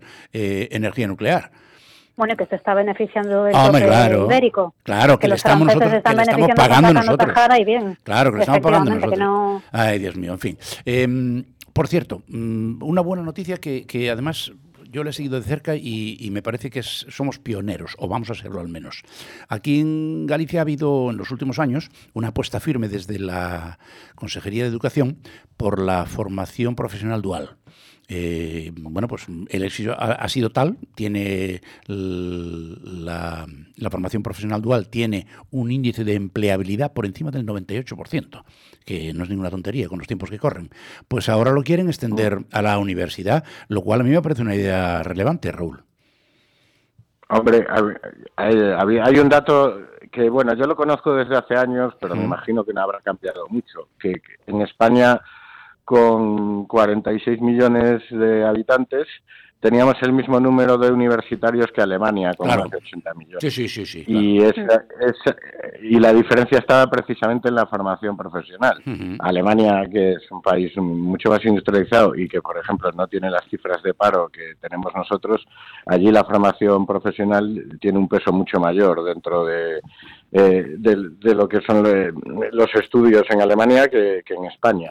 Yo creo que en España sobran estudiantes y titulaciones eh, o grados, como se llama ahora, universitarios. Hay mucha gente que cae en eso de que por el hecho de que sea un grado ya parece que con eso te van a dar trabajo y a veces estudian cosas que no sirven para nada o, que las estudia demasiado gente y en y en los sectores donde sí se demanda más trabajo que no que además puede ser un trabajo muy especializado ¿eh? claro claro el hecho de que sea formación profesional no indica que eh, digamos que es para tontos o para malos eh, estudiantes no no es muy alta la exigencia más técnicas y tal pero y que luego puedes tener un futuro profesional mucho mejor que, que, en la universidad. Pero bueno, también es cierto, venimos, pues es una cuestión cultural también, ¿no? España en, claro, estudiar en la universidad hasta hace poco estaba al alcance de muy poca gente y para muchas familias pues era como el gran objetivo, ¿no? Que tener que tus hijos estudiasen en la universidad. Hay que, hace falta un cambio también cultural en ese en ese aspecto porque la economía ya está diciendo que demanda mucho más eh, trabajo o, em, eh, que necesita de formación profesional que, que, de, que de la parte universitaria que ya tenemos más que cubierto. De hecho, sobran eh, licenciados. A mí, lo que, a mí lo, que me, lo que me agrada de esta iniciativa es que mm, tiene dos aspectos. Uno, que vas a hacer una carrera universitaria, un grado universitario, pero con una parte importante de práctica en empresas, que de eso se trata lo dual. Eh, y la segunda, y no menos importante, eh, que la universidad por fin da la sensación de que empieza a darse cuenta de que ellos lo que, lo que venden es talento y el talento que tienen que vender es el que necesita la sociedad, no el que ellos quieren. Entonces, eso, eso de que tú hagas másters y grados eh, para formar gente que te está demandando la sociedad y además encima los formas en empresas, eso sí que te va a dar un índice de empleabilidad importante. Claro, es que esa es la, la, lectura, ¿no? O sea, al, al final alguien parece que se, que se da cuenta de que hoy lo que nos ofrecen las universidades no se está adaptando para nada a las, a las necesidades de las empresas. Yo creo que todos conocemos a alguien que ha pasado por la universidad, que incluso que tiene un máster y que no encuentra trabajo, porque lo que ha estudiado no tiene absolutamente nada que ver con lo que después requiere el, el sector, el mercado laboral, sabe mucha teoría, no sabe cómo aplicarla y además incluso creo que beneficia a ambas partes, ¿no? Por un lado, eh, el alumno universitario que se va a formar va a entrar en contacto con el mundo laboral, saber a qué se atiene y qué es lo que se pide, e incluso llevado ya al extremo para el empresario que va a aprovecharse del talento, va a aprovecharse de la juventud también, de la mente abierta de esos alumnos que están todavía empezando e incluso mano de obra barata, entre comillas. Sí, pero no solo eso, Silvia, sino, que, sino que además, además de ser una mano de obra, porque está, está subvencionada, pero es que probablemente la parte más importante es que te permite hacer un trabajo de campo, de recursos humanos, de valorar a la gente que tienes. Porque podemos hablar por experiencia propia. Claro. La, cantera del periódico de Libertad Digital, eh, la mayoría han empezado de Son becarios. Claro, claro. Y, tengo, o sea, hay una parte importante de redactores aquí que entraron como becarios y ahora ya pues han conseguido la, inmensa mayoría. Eh, desarrollar su carrera profesional. Es que hay, hay un asunto... Y eso es, muy importante porque hay más de un 60% de, claro, claro. la, la FP de personas que empiezan eh, hacer sus prácticas de, la formación profesional en una empresa que a lo mejor es una empresa chiquitita, que normalmente suele ser más fácil quedarse y efectivamente después salen de allí con un contrato laboral y con una experiencia que eso no te lo aporta la universidad. es, Que, es que además eh, tiene, tiene un elemento mm, para el empresario que participa en este tipo de iniciativas, tiene un elemento importantísimo y es que puede valorar por sí mismo la actitud del, del, estudiante, porque la aptitud va a ser parecida en casi todos los casos, hay, los hay más listos, los hay más tontos, los hay que estudiar más, los hay que estudiar menos, pero la actitud hacia la empresa, eso no lo puedes valorar hasta que lleva seis u ocho meses trabajando en la empresa y ves cómo funciona. a mí un expediente académico no me sirve de nada, claro, claro, claro. ver cómo. Bueno, se nos acabó el tiempo, pero os tengo que mandar, Silvia, a ti un beso muy grande. Otro para ti, Ignacio. Raúl, a ti un abrazo muy fuerte, amigo. Hasta luego. Bueno, inverso si quieres también. Bueno, bueno, oye, pero, pero, sin, mariconadas, ¿eh? Hasta luego. Un abrazo. Y ustedes no se me vayan, que todavía tenemos más cosas para contarles. En primer lugar, un poquito de publicidad. Y después noticias que están Maite Garrido y Sandra Fares recopilando para traérselas. Hasta ahora mismo.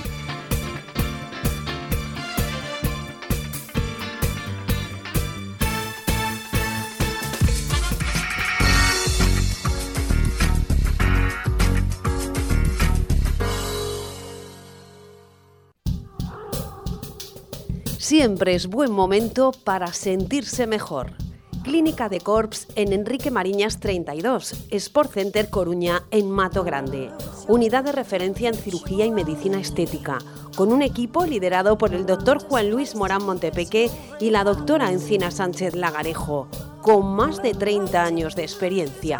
Pide tu cita en el 981 14 52 10 decorps.es.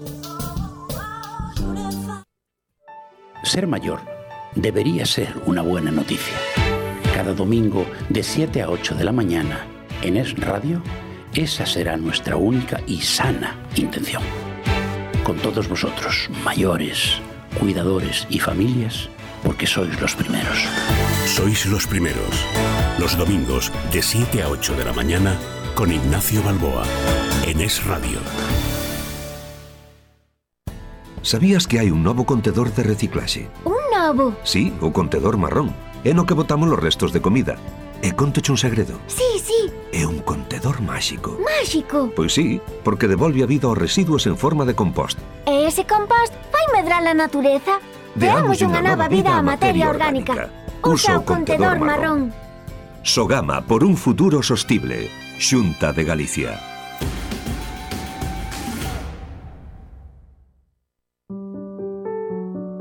En Noceo construimos colchones atendiendo a criterios médicos y ergonómicos, con el fin de mejorar la circulación sanguínea y retrasar el deterioro físico. Ven a Noceo, Rúa Restoyal 35, Santiago de Compostela. ¿Y tú? ¿Duermes o noceas? Más de 50.000 gallegos están escuchando esto ahora mismo. ¿Tienes una empresa y quieres vender más? Pues llámanos, así de fácil. Por muy poco, mucho. Anúnciate con nosotros. Es Radio Convence, por mucho menos de lo que te imaginas, a los clientes más exigentes. Llámanos al 981 56 40 88. Es Radio Galicia. Crecemos contigo.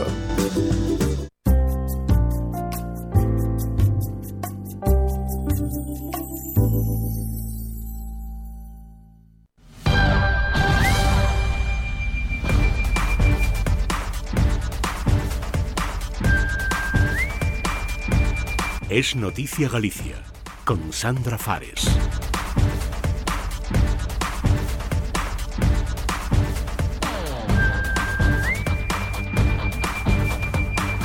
Saludos, muy buenas tardes. Comenzamos en este momento nuestro servicio informativo, el de esta jornada, lunes 13 de marzo. Hoy escucharemos el comentario habitual económico de nuestro colaborador Luis Touriño, pero como siempre, antes les contaremos qué es lo que está sucediendo aquí en Galicia. Hablaremos de cuestiones políticas y de cuestiones sociales, por ejemplo. En el último tramo les ofreceremos la información meteorológica y es Deporte Galicia con Álvaro Aldrey. Comenzamos.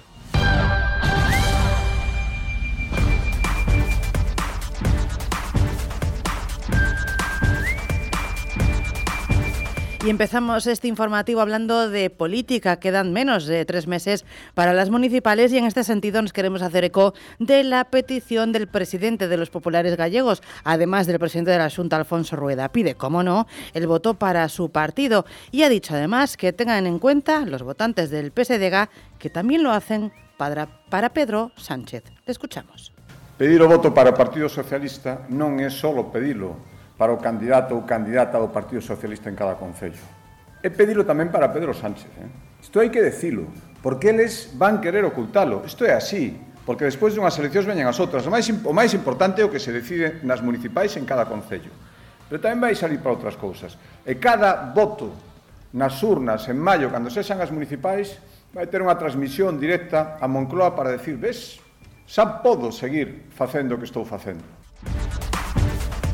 También queremos contarles en portada que el presidente del Partido Popular gallego ha acudido a la inauguración de la quinta sede a pie de calle del Partido Popular en Vizcaya, en este caso en Maracaldo, que se une a las ya inauguradas en Guecho, Portugalete, Bilbao y Hermúa, y que se enmarca dentro del proceso de acercamiento a la ciudadanía al que se comprometió Raquel González al acceder a su cargo de presidenta del Partido Popular de Vizcaya. Sobre los vínculos de Galicia con Baracaldo, el presidente del Partido Popular gallego ha recordado que en su día el censo de esta ciudad llegó a estar compuesto por un 13% de gallegos, poniendo el valor a los gallegos que se vinieron a trabajar, palabras de rueda, que se sienten vascos, pero también no se olvidan de que son gallegos. Le escuchamos todo lo que los gallegos que vinieron una vez a trabajar, a trabajar aquí y los acogisteis eh, perfectamente, se integraron, son vascos también, pero son gallegos y no se olvidan. Y yo creo que esa esa mezcla de gallegos y vascos o gallegos y argentinos o gallegos y catalanes que tenemos repartido por todo el mundo también explica nuestra potencia y nuestra forma de ser. Hasta el 13%, si no me fallan los datos del censo de Baracaldo, llegó a estar compuesto de gallegos que vinieron un día aquí y ya digo, los acogisteis con todo el cariño. Por lo tanto, eh, a mí me encanta saber que eh, lo que es ahora Baracaldo, lo que es el País Vasco, se construyó también en parte con el esfuerzo de, de, gallegos que hoy se sienten vascos, sus familias viven aquí, son vascas, pero que vienen mucho a Galicia y con eso hacemos esa unión perfecta que creo que nos beneficia absolutamente a todos.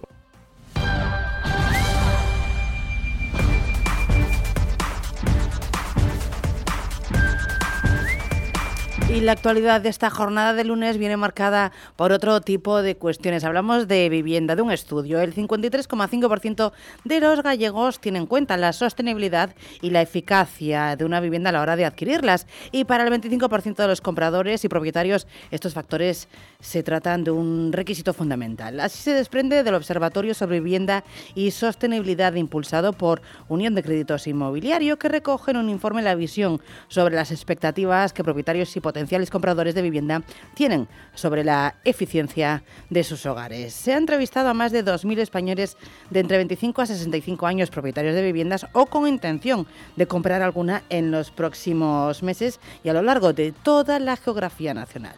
Según este documento, 6 de cada 10 españoles, en concreto un 58,3, tienen en cuenta la sostenibilidad y la eficiencia de una vivienda a la hora de comprarle, aunque no lo consideran un factor determinante. De hecho, solo el 17,5 de los compradores y propietarios, propietarios perdón, consideran estos factores como requisito fundamental. Por comunidades, los gallegos somos los que más concienciados estamos en este sentido, con un 25% de compradores que cree que la sostenibilidad de su futuro hogar es fundamental, seguidos de los habitantes de Castilla-La Mancha y Valencia. En el lado contrario están La Rioja y Extremadura.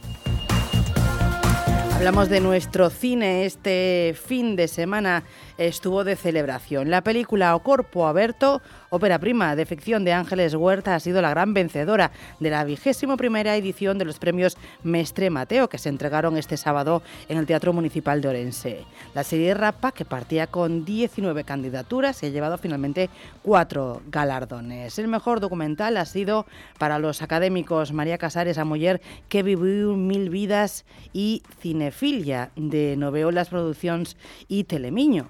El mejor programa, mientras que Esther eh, Estevez ha sido la reconocida como mejor comunicadora. El premio al mejor anuncio ha sido para la pieza As Estrelas do Camiño de Caito Estudios y Estrella Galicia. El videoclip de la canción Noa de Guadi Galego ha sido el mejor videoclip y la entrega de Pedro, Pedro Díaz se ha llevado el galardón al mejor corto. En cuanto a animación, el mejor cortometraje ha sido Sandwich Cat de David Fidalgo y como mejor largometraje el también galardonado con un Goya Unicorn Ones de Alberto Vázquez. También han sido reconocidos Jairo Iglesias a la mejor realización por Cuatro Gatos, eh, Delicias Amargas de Kraken Media e Historias Geniales de Raquel Nogueira como mejor webserie. Además, el productor, compositor y músico Nani García ha recibido el premio de honor Fernando Rey en reconocimiento a su dilatada carrera como compositor y a su compromiso con la divulgación musical vinculada al sector audiovisual.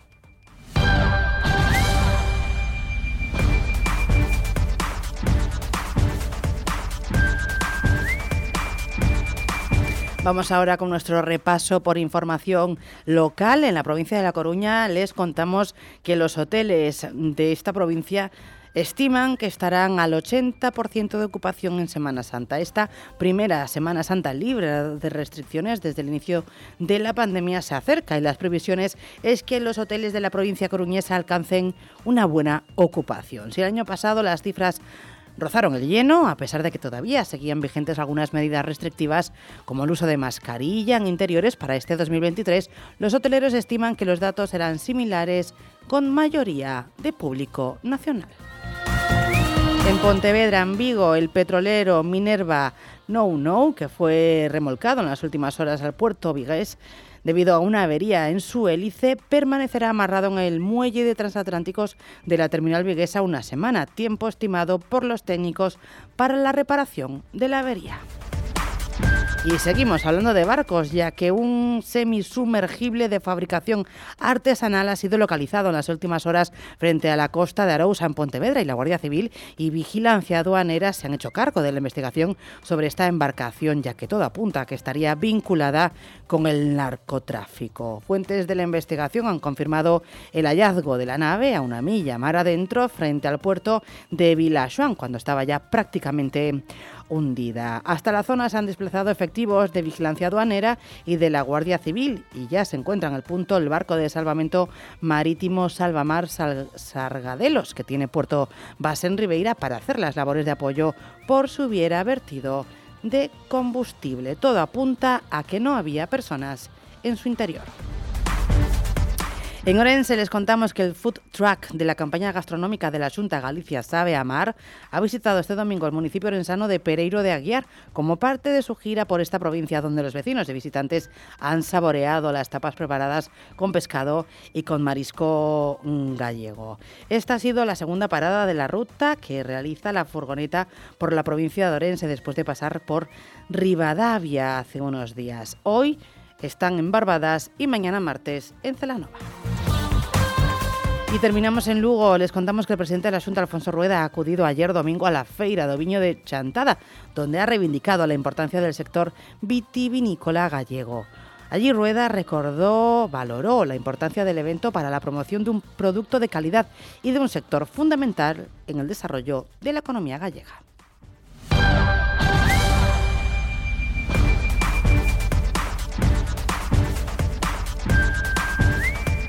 Es lunes, así que es el momento de escuchar con muchísima atención el comentario económico de nuestro colaborador Luis Touriño en su reflexión sobre los mercados económicos globales. Buenos días. Hoy tengo que hablarles sin duda de un tema muy candente que quiero explicarles a los oyentes, que ha sido pues la quiebra o el colapso del Silicon Valley Bank. ¿A qué se debe este, este relato, ¿no? para que entiendan ustedes lo que ha sucedido? ¿no? Esto viene por un crecimiento exponencial del sector tecnológico y del banco en la pandemia. Para que se hagan una idea, este banco en el año 2020 tenía 60.000 billones eh, de activos en depósitos y en el año 2022 tenía 175.000. Muy bien, ¿dónde se invierte todo este dinero? Pues el SVB compra como contrapartida en su activo bonos de renta fija. Compra aproximadamente 100 billones de larga duración, muy seguros, porque son del Tesoro americano, pero con una rentabilidad muy baja.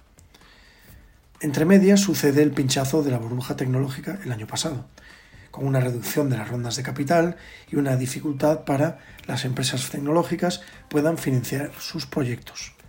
Consecuencia de ello es la reiterada paulatina de los depósitos de estas compañías pues para financiarse, que lleva a la entidad, a SVB, a tener que vender esos bonos de su balance para afrontar esas retiradas de liquidez. Lógicamente estos bonos, con esta subida de tipos que hemos tenido este último año, pues afrontan, afrontan unas minusvalías latentes importantísimas. Estamos hablando de un deterioro de más de 1.800 millones de dólares. Y lógicamente, pues los analistas emiten sus informes alertando de la situación. Los clientes corren despavoridos a recuperar el dinero de sus depósitos y de las cuentas corrientes. Y llegado este momento, pues ya no hay nada que hacer. Con un volumen de 209 billion, es la mayor quiebra de Estados Unidos después del Washington Mutual, que en el 2008 tenía 307 millones de activos en, en depósitos. Con todo esto, ¿qué quiero decirles, queridos oyentes? Bien, esta situación dista de la provocada tras la caída de Lehman Brothers. Por la naturaleza propia del banco afectado, pues SVB era un banco tremendamente concentrado y los riesgos los tenía acotados.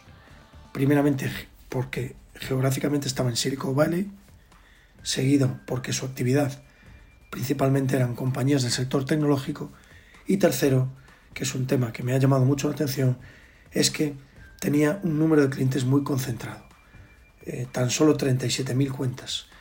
Supónganse eh, esa retirada vertiginosa de saldos, el efecto rápido que hace sobre el balance del banco. Bien, yo creo, no obstante, que durante varias semanas esto va a traer incertidumbre al mercado. E incluso he escuchado a algunos colegas del sector que si esto contagiase a más bancos tecnológicos, pudiese ser contrarrestado con una bajada fulgurante de los tipos por parte de la Reserva Americana. Veremos qué sucede. Por de pronto, esperar, queridos oyentes. Buena semana para todos. Galicia de norte a sur, en Es Radio Galicia.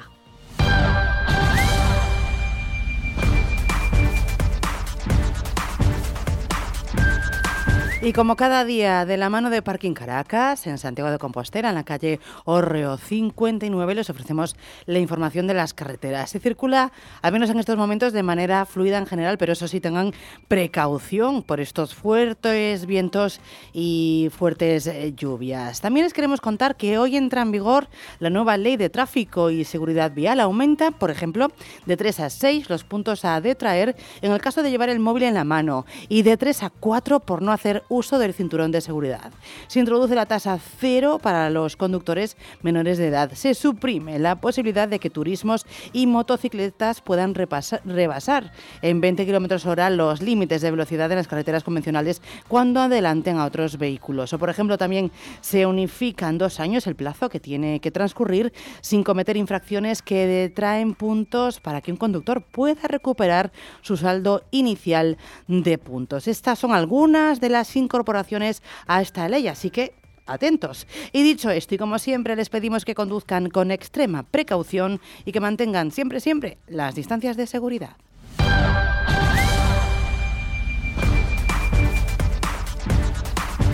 Y por supuesto también queremos conocer la información meteorológica. Tenemos con nosotros a María Souto de Meteo Galicia. María, muy buenas tardes, bienvenida. Hola, gracias, buena tarde. ¿Cómo va a quedar este lunes?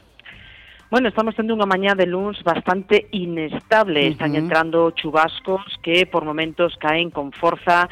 Mesmo temos registrado xa nove rayos esta mañá en puntos da provincia de Pontevedra tamén agora mesmo caendo en puntos da provincia de Ourense, incluso con algo de Sarabia e polo tanto pois unha mañá de moita inestabilidade con estes ventos intensos de componente sur. A previsión para a tarde é que todo vaya un pouco a mellor, é dicir, nas próximas horas temos que contar que van seguir caendo chubascos, son chuvias sempre intermitentes, non continuadas, pero as que caían pola tarde xa non van a ser tan intensas como os que fixeron como foron as desta primeira metade do día. Todo isto con ventos do sur que aínda van ter refachos fortes e tamén haberá que esperar a media tarde a que vayan caendo de forza e xa quedemos cara a noite con ventos algo máis frouxos. As temperaturas seguen sendo suaves, os ventos seguen mantendo a componente sur, pero claro, xe con tanta nube e a mm. esas chuvias, pois lógicamente non se chegan esas máximas que tivemos onte domingo con moitos puntos de de Galicia chegando aos 20 graus. En todo caso, aínda nestas horas máis inmediatas, chubascos puntualmente fortes, co avance da tarde iremos a menos en chuvia e en vento, e mañá martes xa vai ser un día bastante máis tranquilo no meteorolóxico, é dicir, os ventos xa non van soprar con tanta forza, podería haber algunha chuvieira pola tarde pouco significativa, o que si aínda mantemos para mañá martes é o aviso de nivel laranxa no mar, porque de momento as ondas continuarán por riba dos 5 metros de altura. Pues María Souto, muchísimas gracias por esta detalladísima información. Que tengas una feliz tarde de lunes. Gracias, igualmente.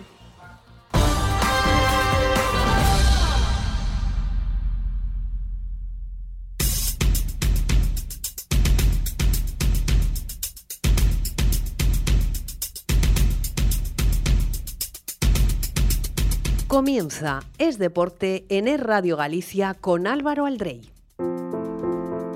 J. Rey Aluminios, todo tipo de carpintería en aluminio, acristalamiento y persianas. Garantía de producto. Instalamos en toda Galicia. Pídanos presupuesto sin compromiso. Visítanos en aluminiosjrey.com. Desatascos Blancosan, su empresa en A Coruña, Ferrol y Santiago. Contamos con camiones Cuba etiqueta eco de última generación de diferentes medidas y de hasta 12.000 litros de capacidad. En Desatascos Blancosan somos gestores autorizados de residuos trasladando los mismos a puntos de vertido autorizado. Desatascos Blancosan. Se encuentra usted en manos de los mejores profesionales. Visítanos en blancosan.es. Martín Opportunity, compra-venta de segunda mano. También realizamos transportes, mudanzas y limpiezas en toda Galicia.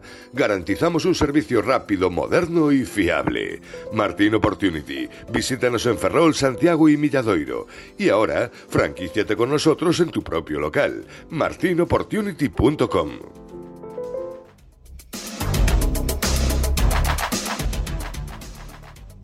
Hola, muy buenas tardes. Tiempo para la información deportiva en Es Radio Galicia en este lunes 13 de marzo, en el que la resaca de la jornada toma todo el protagonismo, destacando sobremanera el triunfo del Noia Portus Apostoli en casa del líder, en el Palau Graugrana, ante el Fútbol Club Barcelona. Los de Marlon Velasco lograron culminar otro, pues otro hito en la historia y con goles de Allison, Edu Java, Power y Douglas silenciaron totalmente la cancha local, ilusionando de paso a toda una comunidad gallega que no vivía un momento tan dulce con alguno de sus equipos desde los tiempos del Autos Lobelle de Santiago de Compostela.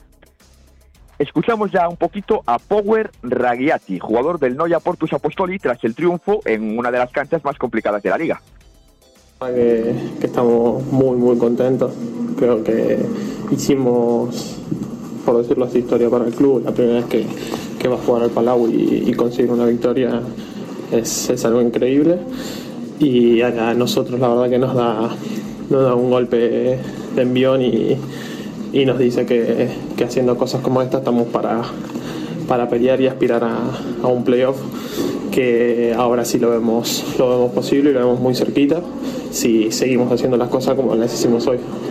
Bueno, sí, la verdad que nosotros decíamos que los primeros minutos eran los claves, ¿no? Jugar en el Palau y, si te marcan al principio, yo ya empiezo a manejar el partido y se empieza a hacer cuesta arriba pero la verdad es que nos pasó y nos, pudimos reponer rápido con el gol de Allison y a partir de ahí es como si, si fuese 0-0 el partido. Eh, seguimos, seguimos jugando como nosotros sabemos y pudimos manejar un poco el partido nosotros también. Así que, que nada, la verdad es que después de, de haber arrancado así, darlo vuelta tiene un gustito, un gustito plus y a favor nuestro de reponernos después de la victoria. Patrocina el programa de hoy Audias Instituto Auditivo. Cuidan de ti, cuidan de tus oídos. Oír y entender bien te cambia la vida. Audias Instituto Auditivo, Avenida del Finisterre 302 a Coruña. Teléfono 981 92 53 67. Y continuando por el mundo polideportivo, recordamos que no hubo jornada en la primera división femenina de fútbol sala, pero sí tuvimos baloncesto y con grandísimas noticias además, pues eh, Obrador y Brogan siguen a lo suyo, temporada pues sobresaliente, se queda corto, el Obra se impuso en Zaragoza 78-79 y el Breo hizo pues un partidazo en Fuenlabrada ganando por 73-92, ganaron de 19 los de Belco los de Belco Mirtic. Ambos clubes pelean por entrar en el playoff, de hecho ahora mismo eh, Breogán noveno, Obrador décimo, los dos empatados a 11 victorias, pero cuidado, importantísimo lo de las plazas europeas. Ambos están entre los 10 primeros clasificados y tienen dos margen, dos, dos victorias de margen sobre Bilbao y sobre UCAN Murcia.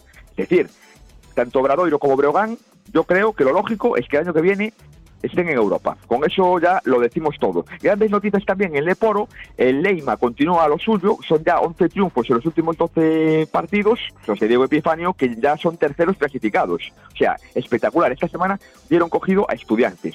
Ganaron palizaza tremenda a Valladolid 102-71. Escucharon bien. Leima 102, Valladolid 71. Y este equipo que ya no tiene techo. Se quitó la careta y va a por todas, a por el ascenso. No lo va a poder hacer de forma directa porque lo que está haciendo Palencia y Andorra desde el principio está siendo un ritmo imposible de seguir, las cosas como son, sobre todo el de los andorranos, y bueno, ahí andará, entre ellos dos estará el ascenso directo, pero ojo a Leima de cara al playoff. También un partidazo muy bueno del Club Orense Baloncesto, fundamental, ganando a Melilla de 20 puntos en un duelo, pues eh, para mí determinante por la permanencia. Lo ganaron y cogen dos victorias de margen que a estas alturas es muy importante. Y bueno, ya pasando al mundo del fútbol, primera división, pues Celta 3, Rayo Vallecano 0. Gran partido del Celta. Esta vez tuvieron un pelín de suerte, pero no porque no merecieran ganar, porque metieron dos goles seguidos al empezar la, la segunda parte, justo después de que Raúl de Tomás estrellara un balón en el poste.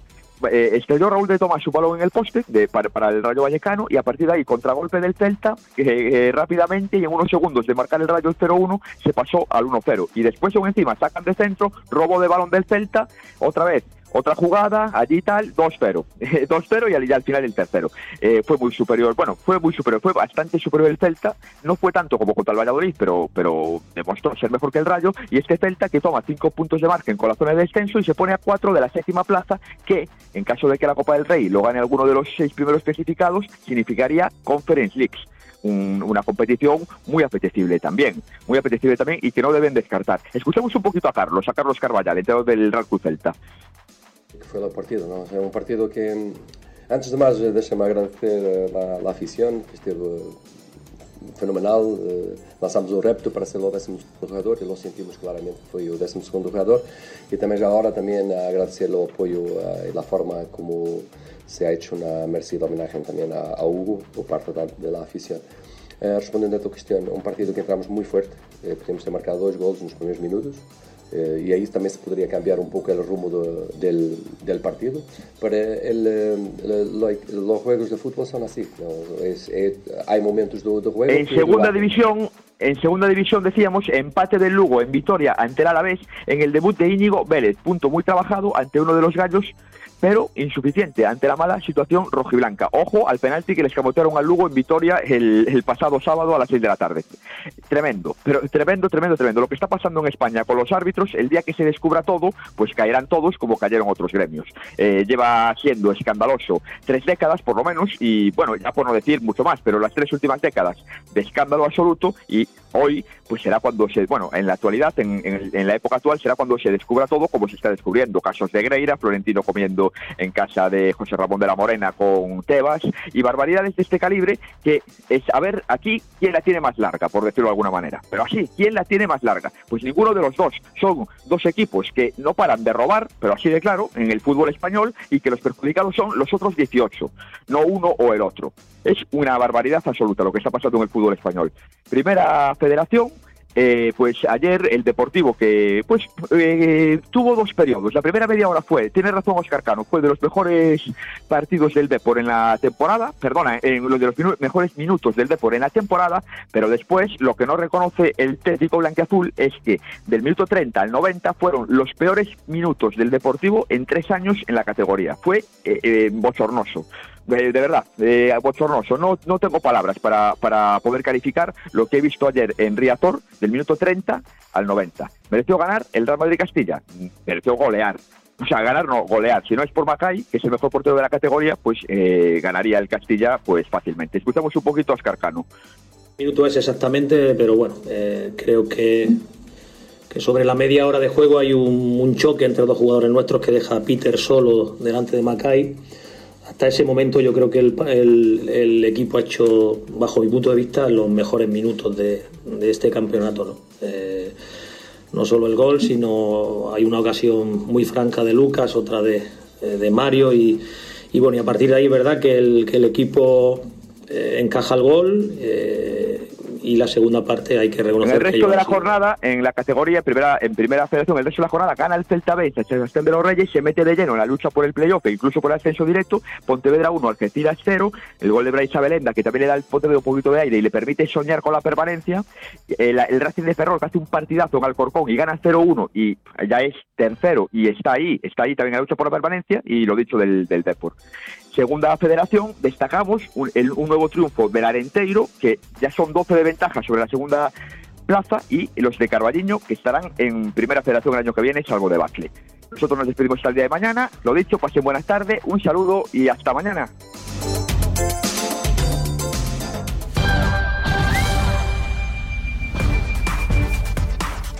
Y nos despedimos recordándole que puede seguir todas las noticias en nuestra página web esradio.libertadigital.com barra Galicia. Es Radio. Servicios informativos.